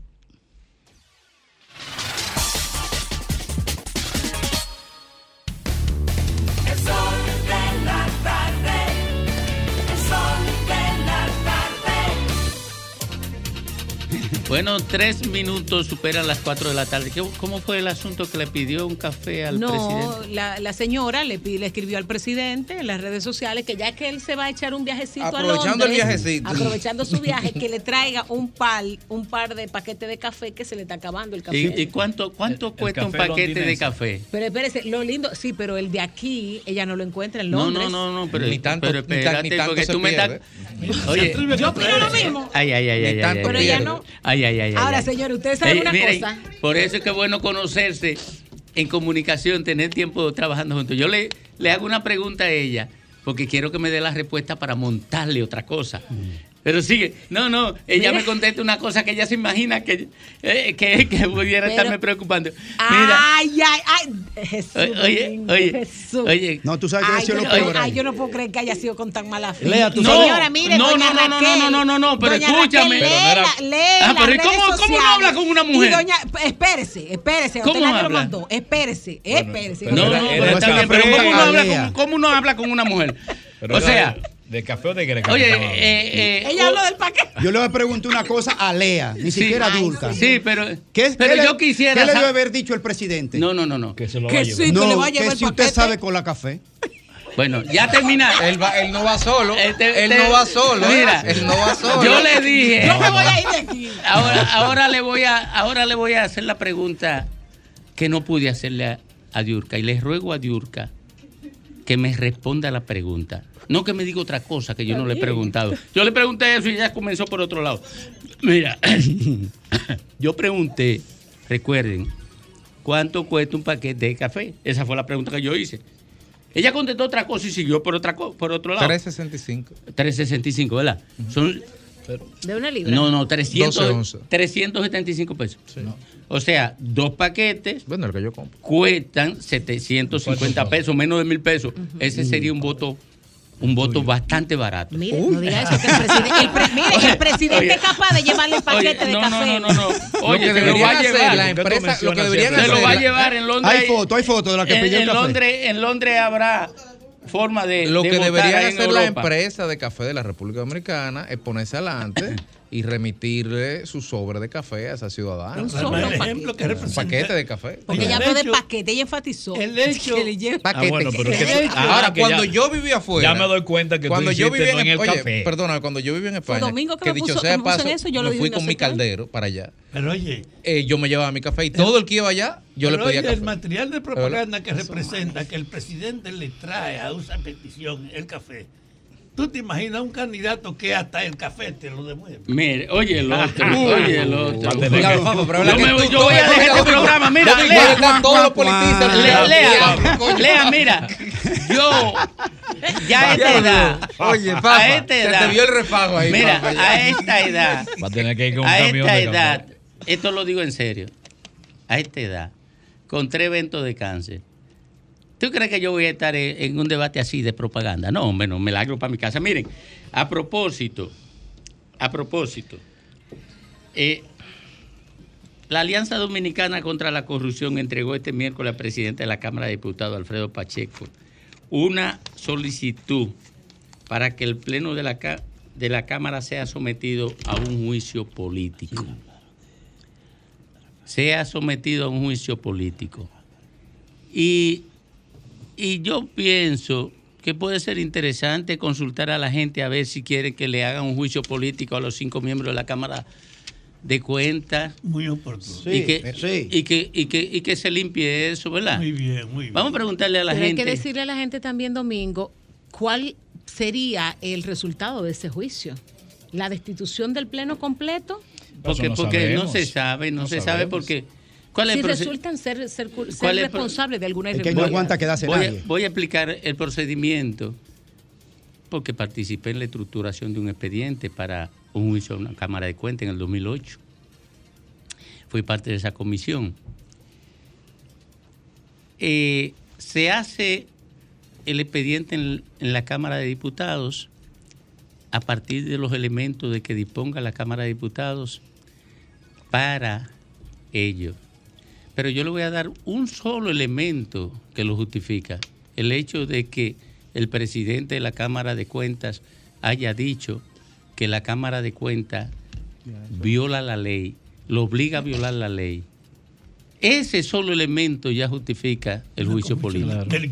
Ese juicio político, ese solo elemento, si el presidente de la República, alguien lo acusa de violar la ley y lo llevan al Congreso, ese solo elemento, en cualquier país organizado, mire, en, en, en Reino Unido, que estábamos hablando del, del café, si lo hace el primer ministro tiene que renunciar, si no lo meten a un juicio político. En Estados Pero Unidos, tarde. Pero un en ministro. Estados Unidos, renuncia, claro. el juicio de Clinton no fue porque por el tabaco y la cosa. Por la felación, la felación. No, no, el tabaco. Fue por mentir. Fue por mentir. Por mentir. Fue perjurio. por- oiga, fue por mentirle al país o por mentirle Al a la al Congreso. Gracias, Jovine. Por mentir, no por violar la ley. Si viola la ley, se va de Ahí aire. mismo, sí. Miren, Nixon, Nixon aprobó las intervenciones telefónicas. Del partido Watergate. contrario. Que era ilegal. que era ilegal, Ilegal. violaba la ley Eh, y tuvo que irse porque lo iban a destituir. Entonces, ahorita ese era mi comentario, no lo voy a, a desbaratar ahora, pero el, el- el Congreso está obligado a hacerle un juicio político a las cinco personas que forman parte de la Cámara de Cuentas y eso comienza en la Cámara de Diputados, que debe abrirlo y terminar en el Senado que se convierta en tribunal de ellos para que sean destituidos los cinco. Eso es tan sencillo como así. Deben ser, debe hacerse un juicio político a la Cámara de Cuentas, ¿sí o no? Diga usted. Buena. Debe hacerse un juicio a la Cámara de Cuentas, sí. pero- Sí. Y debe hacerse un juicio a la Cámara de Cuentas, sí o no. Sí. Sí. Debe hacerse un juicio a la Cámara de Cuentas, sí o no. Señor, que los Debe hacerse un juicio a la Cámara de Cuentas, sí o no. Debe hacerse un juicio a la Cámara de Cuentas, sí o no. Domingo, la impro... Debe hacerse un juicio a la Cámara de Cuentas, sí o no. Sí, señor. Sí. Debe hacerse un juicio a la Cámara de Cuentas, sí o no. Sí. Debe hacerse un juicio a la Cámara de Cuentas, sí o no. Como la monjita. Debe hacerse un juicio a la Cámara de Cuentas, sí o no. Pero de una vez. Debe hacerse un juicio a la Cámara de Cuentas, sí o no. Ayer Inés. Debe hacerse un juicio a la Cámara de Cuentas, sí o no. Sí, sí. Debe hacerse un juicio político a la Cámara de Cuentas, sí o no. Tan tarde, Domingo. Debieron hacerlo. Debe hacer un juicio a la Cámara de Cuentas, sí o no. Sí, señor. Sí. Debe hacerse un juicio a la Cámara de Cuentas, sí o no. Sí. Eh, sí, así es. Debe hacerse un juicio a la Cámara de Cuentas, sí o no. Huyendo. Huyendo, dijo él. Debe hacerse un juicio a la Cámara de Cuentas, sí o no. Eso es así. Eso es así, dijo él. Debe hacerse un juicio a la Cámara de Cuentas, sí o no. Da pena que seamos nosotros los que se lo pidamos, que eso debió haber salido directamente de la Cámara de Diputados. Se desahogó, debe hacerse un juicio a la Doña Cámara de. Cuentas, sí o no. Doña Rebeca. Claro que sí. Un, re- un abrazo a Rebeca. Es unánime. Sí, No es habido un no. unánime, dijo el maestro Lechi que es unánime. Yo no sé por qué seguimos en esto. Eh, eh, habría que preguntarle al Congreso. eh, va- eh, va- eh, ¿Debe hacerse un juicio a la Cámara de Cuentas, sí o no? Yo creo que la Claro que debe el. Congreso haga o no haga juicio Ajá. ya. Ok, el Congreso. Mira, ese- Porque la verdad es mire, que ya todo buen el mundo punto. está de acuerdo. Buen- mire, el Congreso. La cuenta, la cuenta hasta ahora. Eh, ¿Cuánto, Aquí está, aquí cuánto está. tú la tienes? Concho, Cinco, qué bueno. Tú sabías diez. que Lea no estaba en eso, ¿verdad? No, yo miré para allá primero. Hello. Yo miré para allá primero. 5, 10, Un 15, momentito. 20. 20 que sí. 20 Unánime. que sí. ¿Cuánto no? Nada. Nada. Debe tú hacerse un juicio a la Cámara de Cuentas para echarlos de ahí, ¿sí o no? Vamos a. Urgente, Para echarlos de ahí. Debe hacerse un juicio a la Cámara de Cuentas, ¿sí o no? Más rápido que inmediatamente. Sí, señor. Debe hacerse un juicio a la Cámara de Cuentas, ¿sí o no? Sí, claro que sí. Claro que sí. Dos dijo la- veces dijo que sí, vale por dos. Eh, debe hacerse un juicio a la Cámara de Cuentas, ¿sí o no? Pero hace años. Hace años. Debe hacerse un juicio político a la Cámara de Cuentas, ¿sí o no? Raras veces. Claro que sí, pero pronto. Pronto debe hacerse un juicio a la Cámara de Cuentas, ¿sí o no? Sí, señor. Sí, señor. Oye. Debe hacerse un juicio político a la Cámara de Cuentas, ¿sí o no? Yes, sir. Oye, el país, Eh, está, el dijo- país está eh, eh, Llamó el embajador. El país está unificado. El país está unificado. Menos el Congreso. Vamos Aló. a ver qué dice el Congreso. Aló. Porque, Aló. déjeme decirle, nosotros no Vea. vamos a dejar de joder con eso. Aló. Debe hacerse un juicio a la Cámara de Cuentas, ¿sí o no? En lo que dicen berenjena. Berenjena. Oye, y le van a hacer un juicio, aunque sea morado. Eh, No, que saquen la política de la Cámara de Cuentas, que busque gente bien. decente, que no sean bien. políticos. Muy que- bien, que haga un juicio político para que la sa- saquen la política de ahí. ¿Y usted qué dice? Sí. ¿Sí? ¿Y usted? Usted como que no tiene, tiene miedo. Eh, ¿Debe hacerse un juicio político a la Cámara de Cuentas, sí o no? Claro que sí. ¿Debe hacerse un juicio a la Cámara de Cuentas, sí o no? Yo, Domingo, yo digo que no. A la Cámara de Cuentas no. no. Es el país Sí, entero. explíquelo, explíquelo. Hay que hacer un juicio al país entero, al sistema entero. Ah, no, pero no, porque eso no, eso es como, como para dejar la vaina igual. ¿Tú, tú eh, eh, que sí? Tú eres un Bueno. cómplice. No, pues digo que sí. Eh, él dijo que sí, ¿verdad? ¿Y usted qué dice? Dígame usted. Claro que sí. Claro que sí, y mira qué voz tan bonita. Ay, llame de nuevo, llame de Eh, nuevo. eh, ¿Y usted qué dice? Positivo. Positivo, ahí está. Sí. ¿Y usted qué dice? Si tienen vergüenza, deben de renunciar. ah, mire, te llega más lejos. Renunciar. todavía. ¿Y usted qué dice? Adelante. Su llamada. Oye. Se le acabó el paquetito. ahí- Eh, ¿quién, ¿Quién de ustedes fue que le mandó el paquetito? Oh, se la acabó. Fafa, que está callado. Fafa. ¿Y usted qué dice? Muy. ¿Eh? Muy metido, muy metido, muy Luis metido. Messier, de la Embajada de Francia. Ah, muy bien, llamando. eh, eh, hasta la, hasta La Embajada de Embajada Francia. Sí, señor. ¿Y Estamos usted qué dice? Al 15. Claro, hay que rendir cuentas claras. Ahí está. Muy bien. Entonces, Cuenta, cuenta. seguimos, seguimos. La ¿Cuánto cuenta? la cuenta? única- Cinco. La, la única vez que es absoluta la opinión. Sí, señor. Nunca antes se había dado cuenta. Mira, 5, No. 10, Todo de un lado. 15, 20, 25, 30, 35 que sí. Los únicos que no están de acuerdo es el Congreso. No, vamos a ver. ¿Y usted qué dice? Vamos a ver. ¿Qué dice usted? Ah, Pero usted, ¿por qué tiene miedo? Nadie lo está Es una amenazando. pena que los diputados no puedan llamar aquí ahora. Que llame un Eh, diputado valiente. Eh, la última de la tanda. ¿Qué usted dice? Ajá. ¿Qué usted dice? Bueno, ¿Qué? le voy, Bueno. le voy a decir una cosa. Ahora mismo, el hasta el presidente tiene que renunciar. No, hombre, no. Eh, ¿A quién tenemos ahí? Tenem- tenemos eh, en línea al abogado Miguel Valerio Jiminián, quien además de destacado abogado penalista, eh, fue eh, quien llevó la defensa en el primer juicio político se hizo- que se hizo la Cámara de Cuentas del doctor Andrés Terrero. Y es una persona que conoce el, el procedimiento al interno de la institución y sobre todo que ha hecho fuertes críticas a la, que es lo que tú dices, Grimer, a la estructura institucional de dicha institución, de esa institución. Adelante, Miguel Valerio. Buen día, Federico. Buenas tardes, Federico, y todo en la cabina. ¿Cómo le va? Miguel, estamos discutiendo aquí sobre la pertinencia o no del punto de vista de la legalidad de hacer un juicio político a los miembros de la Cámara de Cuentas. ¿Cuál sería el procedimiento a seguir del punto de vista de, constitucional?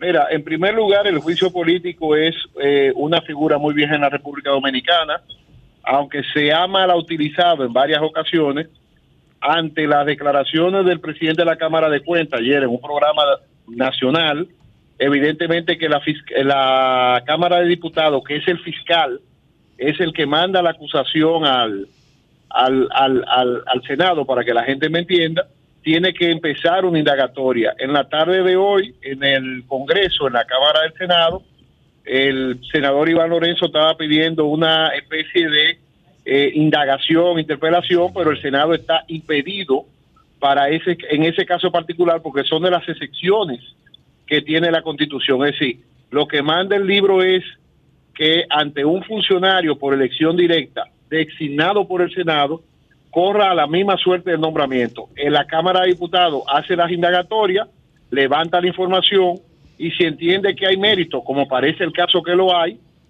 acusa ante el Senado para verificar lo que el presidente de la Cámara de Cuentas dijo que eran convocatorias irregulares del Pleno, suplantaciones de funciones, auditoría que no salen y lo más grave, lo que a mí más me llamó la atención, era que el plan de auditoría anual, que es el plan que idea la Cámara de Cuentas para que el Estado sienta control, tampoco se está ejecutando y evidentemente eso de por sí eh, prácticamente lo lleva a un juicio político. Este Valerio Graimer Méndez de este lado. Hemos Buenas, dicho gracias. ayer y hemos repetido hoy lo siguiente, que al parecer en la estructuración y modelo de gestión pública de la Cámara de Cuentas hay una falla de origen. Algo falla que, que siempre terminan de calabrar, como dirían en el campo. ¿Qué es lo que pasa con eso? ¿Por qué Cámara tras Cámara de. Cuentas terminan eh, en juicio político, un desbarate y en expulsión? Mira, magnífica pregunta. En primer lugar, eh, la Cámara de Cuentas durante mucho tiempo fungía como Tribunal Superior Administrativo, es decir, como un control jurisdiccional de la administración pública. Estas funciones, evidentemente, pasaron al Poder Judicial, con lo cual, de entrada, esas votaciones que hace el Pleno para ver si una auditoría está correcta o no, sería muy cuestionada porque fue como el espíritu de la ley. En el caso del señor Andrés Terrero, que yo tuve la oportunidad de participar en el juicio político como su abogado titular o Lo conozco, encabecé su, lo conozco le atribuyo seriedad. Su consejo de defensa, Andrés fue víctima del pleno de la Cámara de Cuentas en ese tiempo. O sea, Andrés fue con una idea, fue el primer contable que fue a la Cámara de Cuentas de que el plan de auditoría anual funcionara, de que hubieran controles eh, eh, muy efectivos desde el punto de vista contable, que, que es lo que debería hacer una Cámara de Cuentas, revisar las cuentas, como bien dice el nombre, y evidentemente todo lo que se decide en la Cámara de Cuentas, desde antes de la ley del 2010 y ahora, que no la modificación en pocas palabras no sirvió para nada, tiene que ser consensuado. Eso quiere decir que para que salga una auditoría tienen que votar todos los miembros y eso es un adefesio, porque si un auditor, es decir, si un in- inferior tuyo hizo la- las investigaciones, indagó, levantó la información y comprobó irregularidades, yo entiendo que está bien que el Pleno tenga conocimiento de eso, pero que el Pleno vote si va o no va una auditoría a, a- al PECA, que es lo que manda eh, cuando hay irregularidades, o el tema de irregularidad administrativa, yo creo que no funciona. Si a eso tú le sumas de que el presidente en sí no es el administrador de la Cámara de Cuentas, sino que para nombrar el personal también tiene que haber votación. Y en el caso de Andrés Terrero, y se repite ahora, uno de los conflictos principales que hubo entre los miembros de la Cámara de Cuentas era que todos querían nombrar su personal como si no fuera una institución, es decir, como yo voy a nombrar a mi contable para que me respondan a mí. Y eso tú sabes muy bien que es muy ah, peligroso. Precisamente en el caso de Andrés Terrero pasó algo tan gracioso de que prácticamente Andrés, así lo manifestó, cogieron en una le dice, mira, pero vamos con un papel, ponemos los nombres y a partir del sorteo vamos designando lo contable, lo que es una barbaridad. Es sinvergüenza. Pero evidentemente la estructura legal de la Cámara de Cuentas como tal, mira que yo me estudié la antigua y la, y la moderna porque prácticamente todos los casos de corrupción, todo lo que va al pesca, tiene que tener prácticamente una auditoría de la Cámara de Cuentas, aunque no es obligatorio, pero tiene que tenerla, o es lo ideal. Evidentemente es que el funcionamiento en su estructura, no estamos hablando de un presidente y sus miembros, sino Pero- como pero una Andrés cosa, Terrero, Valerio, una cosa, Valerio. Dame un minuto, dame un minuto. Sino que estamos hablando del presidente y sus pares. Ya tú sabes que cuando hay pares, el mismo poder de decisión no se va a poner de acuerdo nunca. Una cosa, eh, vamos a suponer que finalmente el Congreso hace lo que le toca, la Cámara de Diputados como ente fiscal y el y la parte judicial en el Senado. y se destituyan con eso que ha declarado el presidente actual de la Cámara de Cuentas y que Domingo ha dicho aquí que se constituye en un acto de delito porque vio, man- admite que viola la ley para un área tan sensible. ¿Qué conlleva jurídicamente ya en la justicia ordinaria después de eso? Mira, lo que pasa es que hay que diferenciar eh, dos cosas. Uno, evidentemente de que hasta ahora lo que se ve son faltas administrativas en el tema político. Ahora, si hubo irregularidades de otro tema ahí económico o distracciones, como bien dice Domingo, evidentemente que eso tendrá un curso judicial. Pero actualmente, con lo que él dijo hasta ese momento, que es que no se han podido eh, terminar auditoría, no se han votado auditoría, todavía habría que ver si eso fue con mala fe. Ahora, ya la maquillación de auditoría, eso evidentemente que tiene que tener una investigación porque es obstrucción a la justicia, no queda de otra. Y, y alteración de documentos públicos también. bien. Evidentemente, falsedades. Bueno, pues Correcto, muchas gracias, eh, doctor Miguel Valerio Girminián, por, por su participación y por aportarnos luz en este tema. Muchísimas gracias. Sí, evidentemente de que estamos esperando de que no haya una indagación en el Senado porque ahí están tapando gente, sino que la Cámara de Diputados sea la que investigue y someta y entonces en el Senado hagan la evaluación del lugar. Si son inocentes, bueno, que lo, lo absuelvan. Si son culpables, que procedan a la destitución como manda la Constitución. Gracias, doctor.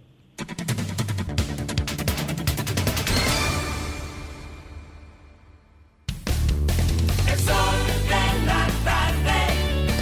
El sol de la tarde. Bueno, son las 4.28 minutos aquí en el sol de la tarde, en este sol del país, correspondiente al miércoles. ¿Cuánto estamos hoy? A 3. A tres. A 3. Miércoles 3 de mayo. A 3. Mira, el día 3 no me toca pagar nada. El día 5 es. Graimer Méndez. Buenas tardes, buenas tardes a toda la audiencia. Un saludo especial. Por eso se me olvidó. Sí, señor. a toda la audiencia de este Sol de la Tarde, este RCC Media, la más poderosa plataforma de medios de opinión de la República Dominicana. Hoy, 3 de mayo, precisamente domingo, Día Internacional de la Libertad de Expresión. Eh, un saludo a todos aquellos que han luchado por esas conquistas en este país y a nivel mundial. Mucha sangre se ha derramado, muchas cárceles se han llenado, muchos medios han sido censurados, muchos medios, muchos periodistas han sido perseguidos. Mucha gente que no es periodista ni comunicador, pero que escribe porque tiene una obra literaria, también ha sido perseguido y sus libros quemados o expulsados. Mucha gente ha sido exiliada por su expresión. Mucha gente ha sido secuestrada y asesinada por la expresión, por la palabra. Aquellas tumbas que están eh, con esos huesos ya pelados, eh, producto de la brutalidad del poder del Estado, eh, siempre hay que recordarlo. Siempre hay que luchar por el, el- balance fundamental de la democracia después de las instituciones y en paralelo a lo que son los procesos de votación, en paralelo a lo que son las instituciones eh, de los poderes del Estado y los poderes sociales que le acompañan, eh, siempre hay que defender este pilar fundamental de la libre expresión y difusión del pensamiento, por doloroso que sea al sector que le duela. Esta es una causa que el mundo tiene que defender, el mundo que vive en libertad. Y aquellos que no viven en libertad tienen que luchar cada día por conquistarla. Hoy, Día Internacional de la, Libre- de la Libertad de Expresión, un saludo a todo el que la ejerce y un saludo más especial a todo el que la defiende. En este país hemos pasado procesos duros de, de defensa de la democracia. Aquí mismo, en este medio, en esta cabina donde estamos, hay gente que ha sido perseguida por lo que dice y por lo que piensa. Por ejemplo, la familia de Lenchi, y Lenchi mismo tuvo que vivir en el exilio por la expresión de sus ideas. En esta misma cabina hay gente que fue sacada de medios por, por decir lo que piensa y por entorpecer planes de sectores de poder. Es decir, que no hay una causa más justa que defender un día como hoy. Y precisamente esta mañana tuvimos una rueda de prensa, un grupo de comunicadores y comunicadoras eh, que quisimos hacer presencia en un local de aquí de la capital para conmemorar esta fecha y sobre todo eh, hacer una alerta, porque de manera coincidente varios medios de comunicación en el fin de semana fueron sacados del aire con una acción muy similar. Minutos antes, horas antes, un día antes de salir su programa al aire, simplemente le dijeron que el programa no iba más, incluyendo el mío. Incluyendo el mío, casi personal. Entonces, es una coincidencia y otros han sido amenazados. Johnny Vázquez hizo una denuncia muy grave ahí de persecución y de, y de observación, de vigilancia, por unas denuncias que ha hecho, que inclusive un amigo general le hizo una advertencia, según él denunció. Tolentino también ha sido, eh, ciertamente, ha hecho denuncias graves y el DNI ni nadie ha dicho decirle, venga acá, venga, presénteme sus informaciones. Un compañero de Santiago por igual. Entonces, programa cerrado y otros que se sienten perseguidos, yo le hice una advertencia al presidente con toda valor de honestidad. Los presidentes no están al tanto de cada detalle de gente que dentro de su gobierno hace cosas por voluntad propia y porque tiene la epidermis sensible. Y creen que comentarios duros le pueden afectar el proceso de permanecer en el poder. Nunca se puede permitir eh, que el sistema de, de información y divulgación, por espinoso y doloroso que sea, jamás puede ser callado. Y esa fue la advertencia que le hicimos al presidente en el día de hoy. Observe eso y ponga la atención, porque ya no llegó un nombre de su gobierno, presidente. No lo vamos a decir por aquí, porque no nos consta todavía de manera fidedigna y tenemos que respetar eso, pero ya no llegó un nombre. Entonces, dicho esto,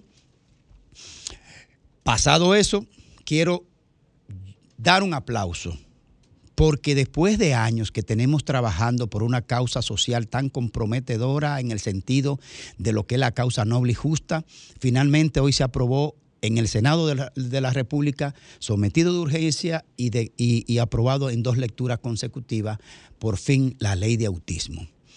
Yo tengo años trabajando por la ley 0513 de la discapacidad y en paralelo eh, formo parte de la mesa técnica de la Cámara de Diputados para la ley de discapacidad y hemos aportado con contenido progresistas a la ley de autismo y hoy se aprobó. Por lo tanto, yo pido un aplauso para los senadores que propusieron finalmente el proyecto de ley y fue aprobado. Ahora va a la Cámara de Diputados, compañero Friendly, si si nos ayuda con la imagen, porque quiero hacer un reconocimiento a, a Quirós, eh, nuestro amigo eh, periodista, eh, que también, al igual que yo, pues tenemos años. Él tiene un hijo con la condición de autismo y ha sido un luchador desde su propia realidad y desde su propia trinchera.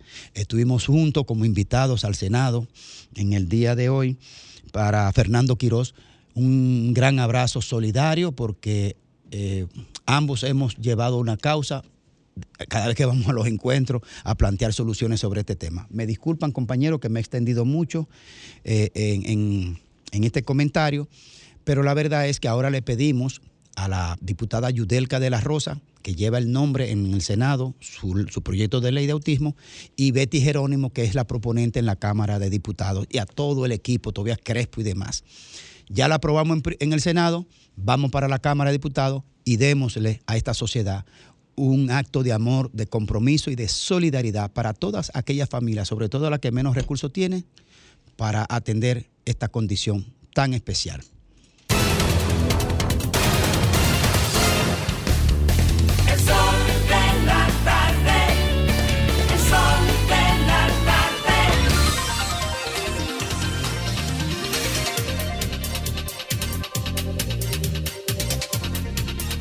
Bueno, tenemos, tenemos a las 4 y 35 minutos aquí en el sol de la tarde al senador Iván Lorenzo, vocero, vocero del Partido de la Liberación Dominicana en la Cámara Alta. Senador Iván Lorenzo, buenas tardes. La Y amigo de de- ustedes. ¿Cómo estás? Domingo, se te faltó decir eso. Amigo de ustedes. Sí, Eh, sí, pero por eso es que tú entras aquí sin invitación. Y siempre que quieres. En, lla- en llave, en llave. Oye, oye, mismo, oye, además, eh, tú fuiste el único, el único electo en toda la historia de, la, de los apoyos de Ricardo Nieves, porque en to- con todos los otros él ha perdido. Así es. Senador, Así es. senador, en estos momentos, con relación a la Cámara de Cuentas, usted está... Salvó el honor, perdóname. Salvó el honor. eh, Iván. El único, la- mira, siempre hay una excepción. El único que ha apoyado a Ricardo Nieves. Y como Ricardo Domingo, Nieves es líder de este es que equipo. siempre hay una excepción que Hay una confirma excepción. la regla. Ah, verdad, y que eso confirma la regla Claro. de que Nieves pierde con todo el mundo. Exactamente. Le salvé el honor. eh, ¿procede un juicio o una, una invitación? ¿Qué fue lo que pasó hoy en el Senado que usted solicitó que fueran invitados o interpelados por esa instancia y el- la mayoría del Senado rechazó su, su sugerencia? No, miren, nunca interpelación, porque es improcedente cuando se trata de un órgano extrapoder. Eh, ya lo había hecho, ese error lo había cometido la bancada del PRM en el pasado con la otra Cámara de Cuentas, que sometió una iniciativa, una resolución de interpelación, y nosotros demostramos en ese momento que es improcedente por tratarse de un órgano extrapoder. Ahora, lo que procede de conformidad con el artículo 94 de la Constitución y 309 de la, del reglamento del Senado es una invitación para escucharlo. Si se hubiese hecho hace dos años, a un año y algo, cuando nosotros lo solicitamos, en el 22, en septiembre del 22, nosotros solicitamos el que se invite o que se abra una investigación, eh, quizás ya ese problema se hubiese resuelto. Entonces, en el día de hoy, yo siempre voy a pegar al debido proceso. ¿Qué es lo que procede para nosotros? Es una invitación para escucharlos a todos. Que no sean los medios de comunicación de masa el espacio donde el Pleno de la Cámara de Cuentas dirima las dificultades y las cosas interiores, sino que vaya a un órgano como el que lo designó y que la Constitución le da esa facultad para que lo escuche, que es el Senado de la República. Se fue, se fue. ¿Aló? Senador. Sí, estoy aquí. Sí, no, Ah. el procedimiento. ah, bueno, Domingo, Domingo, eres tú que te corre. No, no, no, Domingo, por favor. Como tú participaste de un proceso anterior pasado. eh, Sí, esa la memoria. Exacto, esa parte del ente fiscalizador, el ente como fiscal y el área de ya de, ejer- de justicia en el Senado. De Ah, juicio. Bueno, no son dos fases. Eh, ustedes pueden, en ese orden, como, como la fase de, de acusación, Iván, eh, tiene que nacer en la Cámara de Diputados con un expediente derivado de una investigación que haga eh, una estructura, sí, una estructura fiscal. que, que coja la Cámara de Diputados, que puede ser la misma comisión de Cámara de Cuentas o puede ser otra, una, una comisión más de ampliada. justicia, quizá. Exacto, de justicia. Mira, eh, Iván, eh, ¿tiene el PLD el propósito de solicitar eh, en la Cámara de Diputados la iniciativa para, para que se proceda, para el que el Senado proceda a un juicio político? Mira, Domingo, esto no ha sido tema de discusión en el Comité Político, que es el organismo al que yo pertenezco, que tiene la facultad de, de adoptar una posición partidaria. Eh, si tú le preguntas al senador Iván Lorenzo, yo me apego al debido proceso. Yo no puedo iniciar un juicio eh, político con la intención de desvincular a cinco personas que todavía yo no lo he escuchado y que todavía yo no he hecho una investigación exhaustiva para saber realmente qué es lo que sucede. Además, ¿qué es lo que queremos? En definitiva, es que las cosas marchen bien.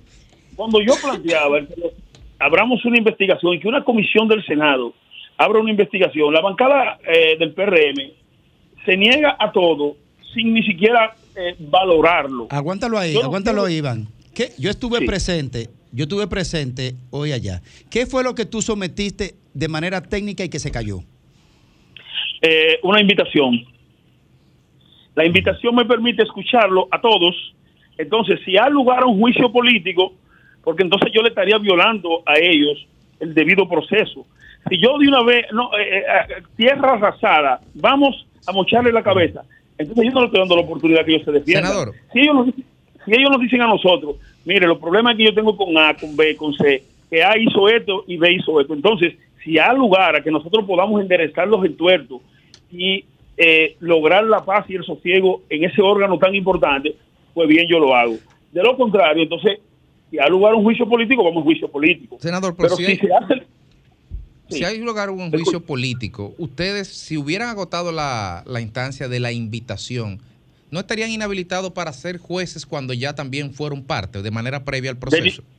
De ninguna manera. Y yo se lo graficaba hoy, y, y- y buena pregunta, porque hoy yo lo planteaba. Nosotros tenemos función jurisdiccional, pero eso no nos inhabilita. Por ejemplo, si el diputado que está siendo objeto de investigación allá en los Estados Unidos por narcotráfico decidiese en la Cámara de Diputados apoderar al Senado de la República en su función jurisdiccional para conocer del juicio político. Se van a, se van a inhibir los dirigentes del PRM que son compañeros de partido de él. Se va a inhibir el presidente del Senado que pone la boleta con él.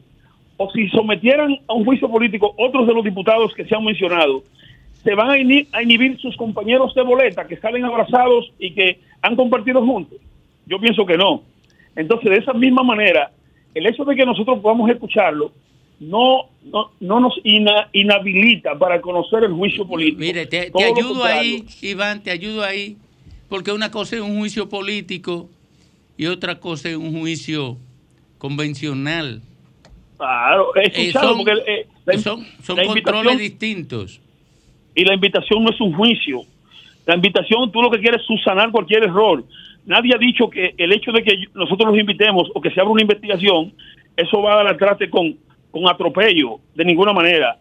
Ya, si, si se hubiese si se hubiese acogido mi propuesta de septiembre del 2022, obviamente hoy, lo que pasa es que quieren enderezar los esfuerzos, se fueron para una casa por el cacique, por allá, por eh, eh, a, a tratar en- entre, entre un senador y, y algunos miembros a ponerse de acuerdo. No, el espacio ideal para distintas diferencias es el Congreso Nacional. Vamos a celebrarlo con responsabilidad, vamos a juntarnos con responsabilidad y vamos a enderezar los entuertos para que avance el país. Pero todo es, política, todo es política, todo divino de la bancada del PLD, eh, algo quiere Iván, y no es así. Gracias, Iván. Muchísimas gracias. Gracias a ustedes.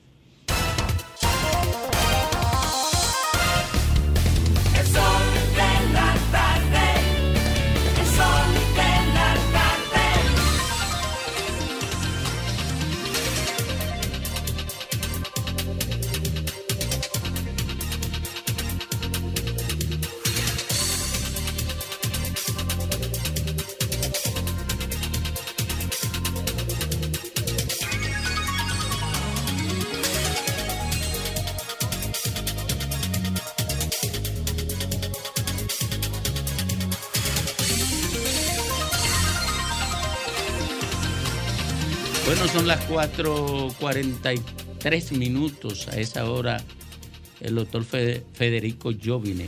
Gracias, Domingo. Buenas tardes. Buenas tardes, buenas tardes, amigos que nos ven, que nos escuchan. El tema, el drama de este país siempre ha sido probablemente de la- desde el inicio de Colón y su diario eh, trucado, es la falta de transparencia, la falta de rendición de cuentas. El, el ejemplo que, que cristaliza eso es la rendición de cuentas que da Juan Pablo Duarte con los mil pesos que se usaron en la campaña del sur. Probablemente la desgracia de Duarte comenzó en el momento que él osó rendir cuenta del dinero que tenía porque marcaba un precedente que obligaba a todos los que iban al Estado a saquearlo, cual si fuera una res pública, no una república, eh, a saquearlo de forma tal que, que no se pudiera hacer. La concepción patrimonial del Estado se cristalizó con, Trujillo. Trujillo fue la quinta esencia de la personalización de la cosa pública al servicio del individuo. Y cuando mu- muere, muere Trujillo, pensamos que con la democracia, esas prácticas de confundir el Estado con el patrimonio, el patrimonio público con el patrimonio privado y hacer de este uno al servicio del otro, iban a ser superadas cuando uno ve los montos envueltos en los expedientes que el Ministerio Público Independiente está instrumentando en sus respectivos casos, cuando uno- ve los mecanismos, los entresijos, las estrategias y las complicidades interpartidarias e intergeneracionales en esos expedientes, uno sabe que estamos muy lejos de erradicar esta falta de transparencia, este reino de la impunidad. La Cámara de Cuentas de la República Dominicana nunca ha funcionado.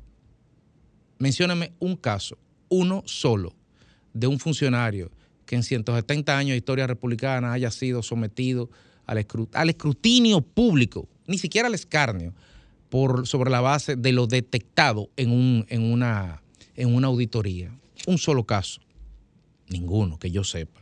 Entonces, la anterior Cámara de Cuentas, a confesión de su propio expresidente, era una caricatura, fue una degeneración pleno tras pleno del servicio público y del entendimiento del rol que esa institución tiene, porque es la institución, si no la más importante, porque tiene jurisdicción para escudriñar, para escarbar y para indagar cada peso del presupuesto del Estado Dominicano. Cada peso público que recibe una institución pública o privada, atención universidades, atención fundaciones, o privada, es sujeto de escrutinio de la Cámara de Cuentas. Eso nunca se ha implementado. El plan de auditoría nunca se ha ejecutado. Plantear 100 auditorías y apenas ser 100, eso lo menos que, lo menos que conllevaría sería una renuncia. Y aquí era el modus operandi año tras año, década tras década, pleno tras, tras pleno. Esta Cámara de Cuentas se ha estructurado sobre la base de, de la concepción de que al Estado se va a servirse, no a servir. La única diferencia es que este pleno fue electo en el contexto de, de una decisión presidencial de no interferir, de no imponer a candidatos particulares, quizás en un ejercicio de inocencia recién llegado al poder, quizás porque es propio de, su, de lo que él cree y su convencimiento, el presidente Luis Abinader decidió que las hartas cortes, que fluyera eso en el Consejo Nacional de la Magistratura. Y ahí hay muchos miembros que de otros altas cortes, sin ir más lejos, el defensor del pueblo no tenía padrino, no tenía candidato. Y sin embargo, eso fluyó de manera ordinaria. Y al parecer, en ese proceso, en la Cámara de Cuentas, se colaron personas que no debían estar porque respondían de manera decidida y probaba, probadamente vinculada a otros intereses partidarios. De manera tal de que qué es lo que se está discutiendo ahora mismo en la Cámara de Cuentas. Es un choque de paradigmas. Lo que se está discutiendo en el fondo es si esa institución debe servir realmente a los fines de, de construir pruebas y procesos para instrumentar expedientes co- contra aquellos que delinquen en perjuicio del presupuesto y del erario público, o si simplemente es la sábana bajo la cual se cubre toda la sociedad con la que se maneja y se ha manejado la cosa pública en la República Dominicana. ¿Qué hacer? ¿Qué toca? Yo creo que a confesión de parte, relevo de pruebas. Un juicio político es necesario a todos los miembros. Y como todo juicio, en ese juicio se determinará de qué lado está la verdad, de qué lado está la mentira, de qué lado están las personas que quieren hacer de esa institución o que han querido hacer algo al servicio del país y de qué lado no. Pero definitivamente que esa Cámara de Cuentas no puede seguir más.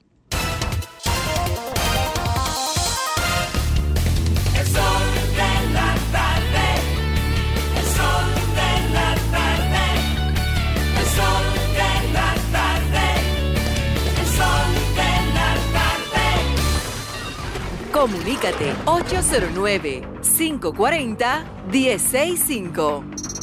1-833-610-1065 desde los Estados Unidos. Sol 106.5, la más interactiva.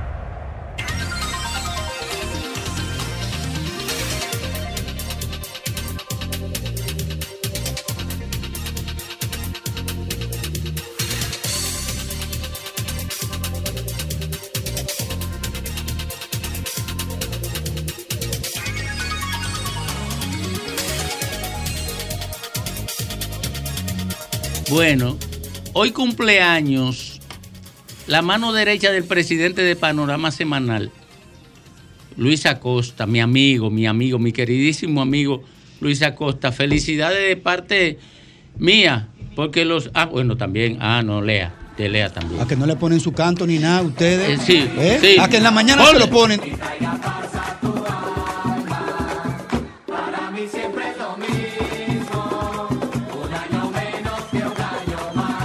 En la mañana lo ponen de una vez. ¿A que sí. estarlo pidiendo? Sí. Bueno, Eso con lea. alegría. Alejandro. No, no nos respetan. Es que No. nosotros somos...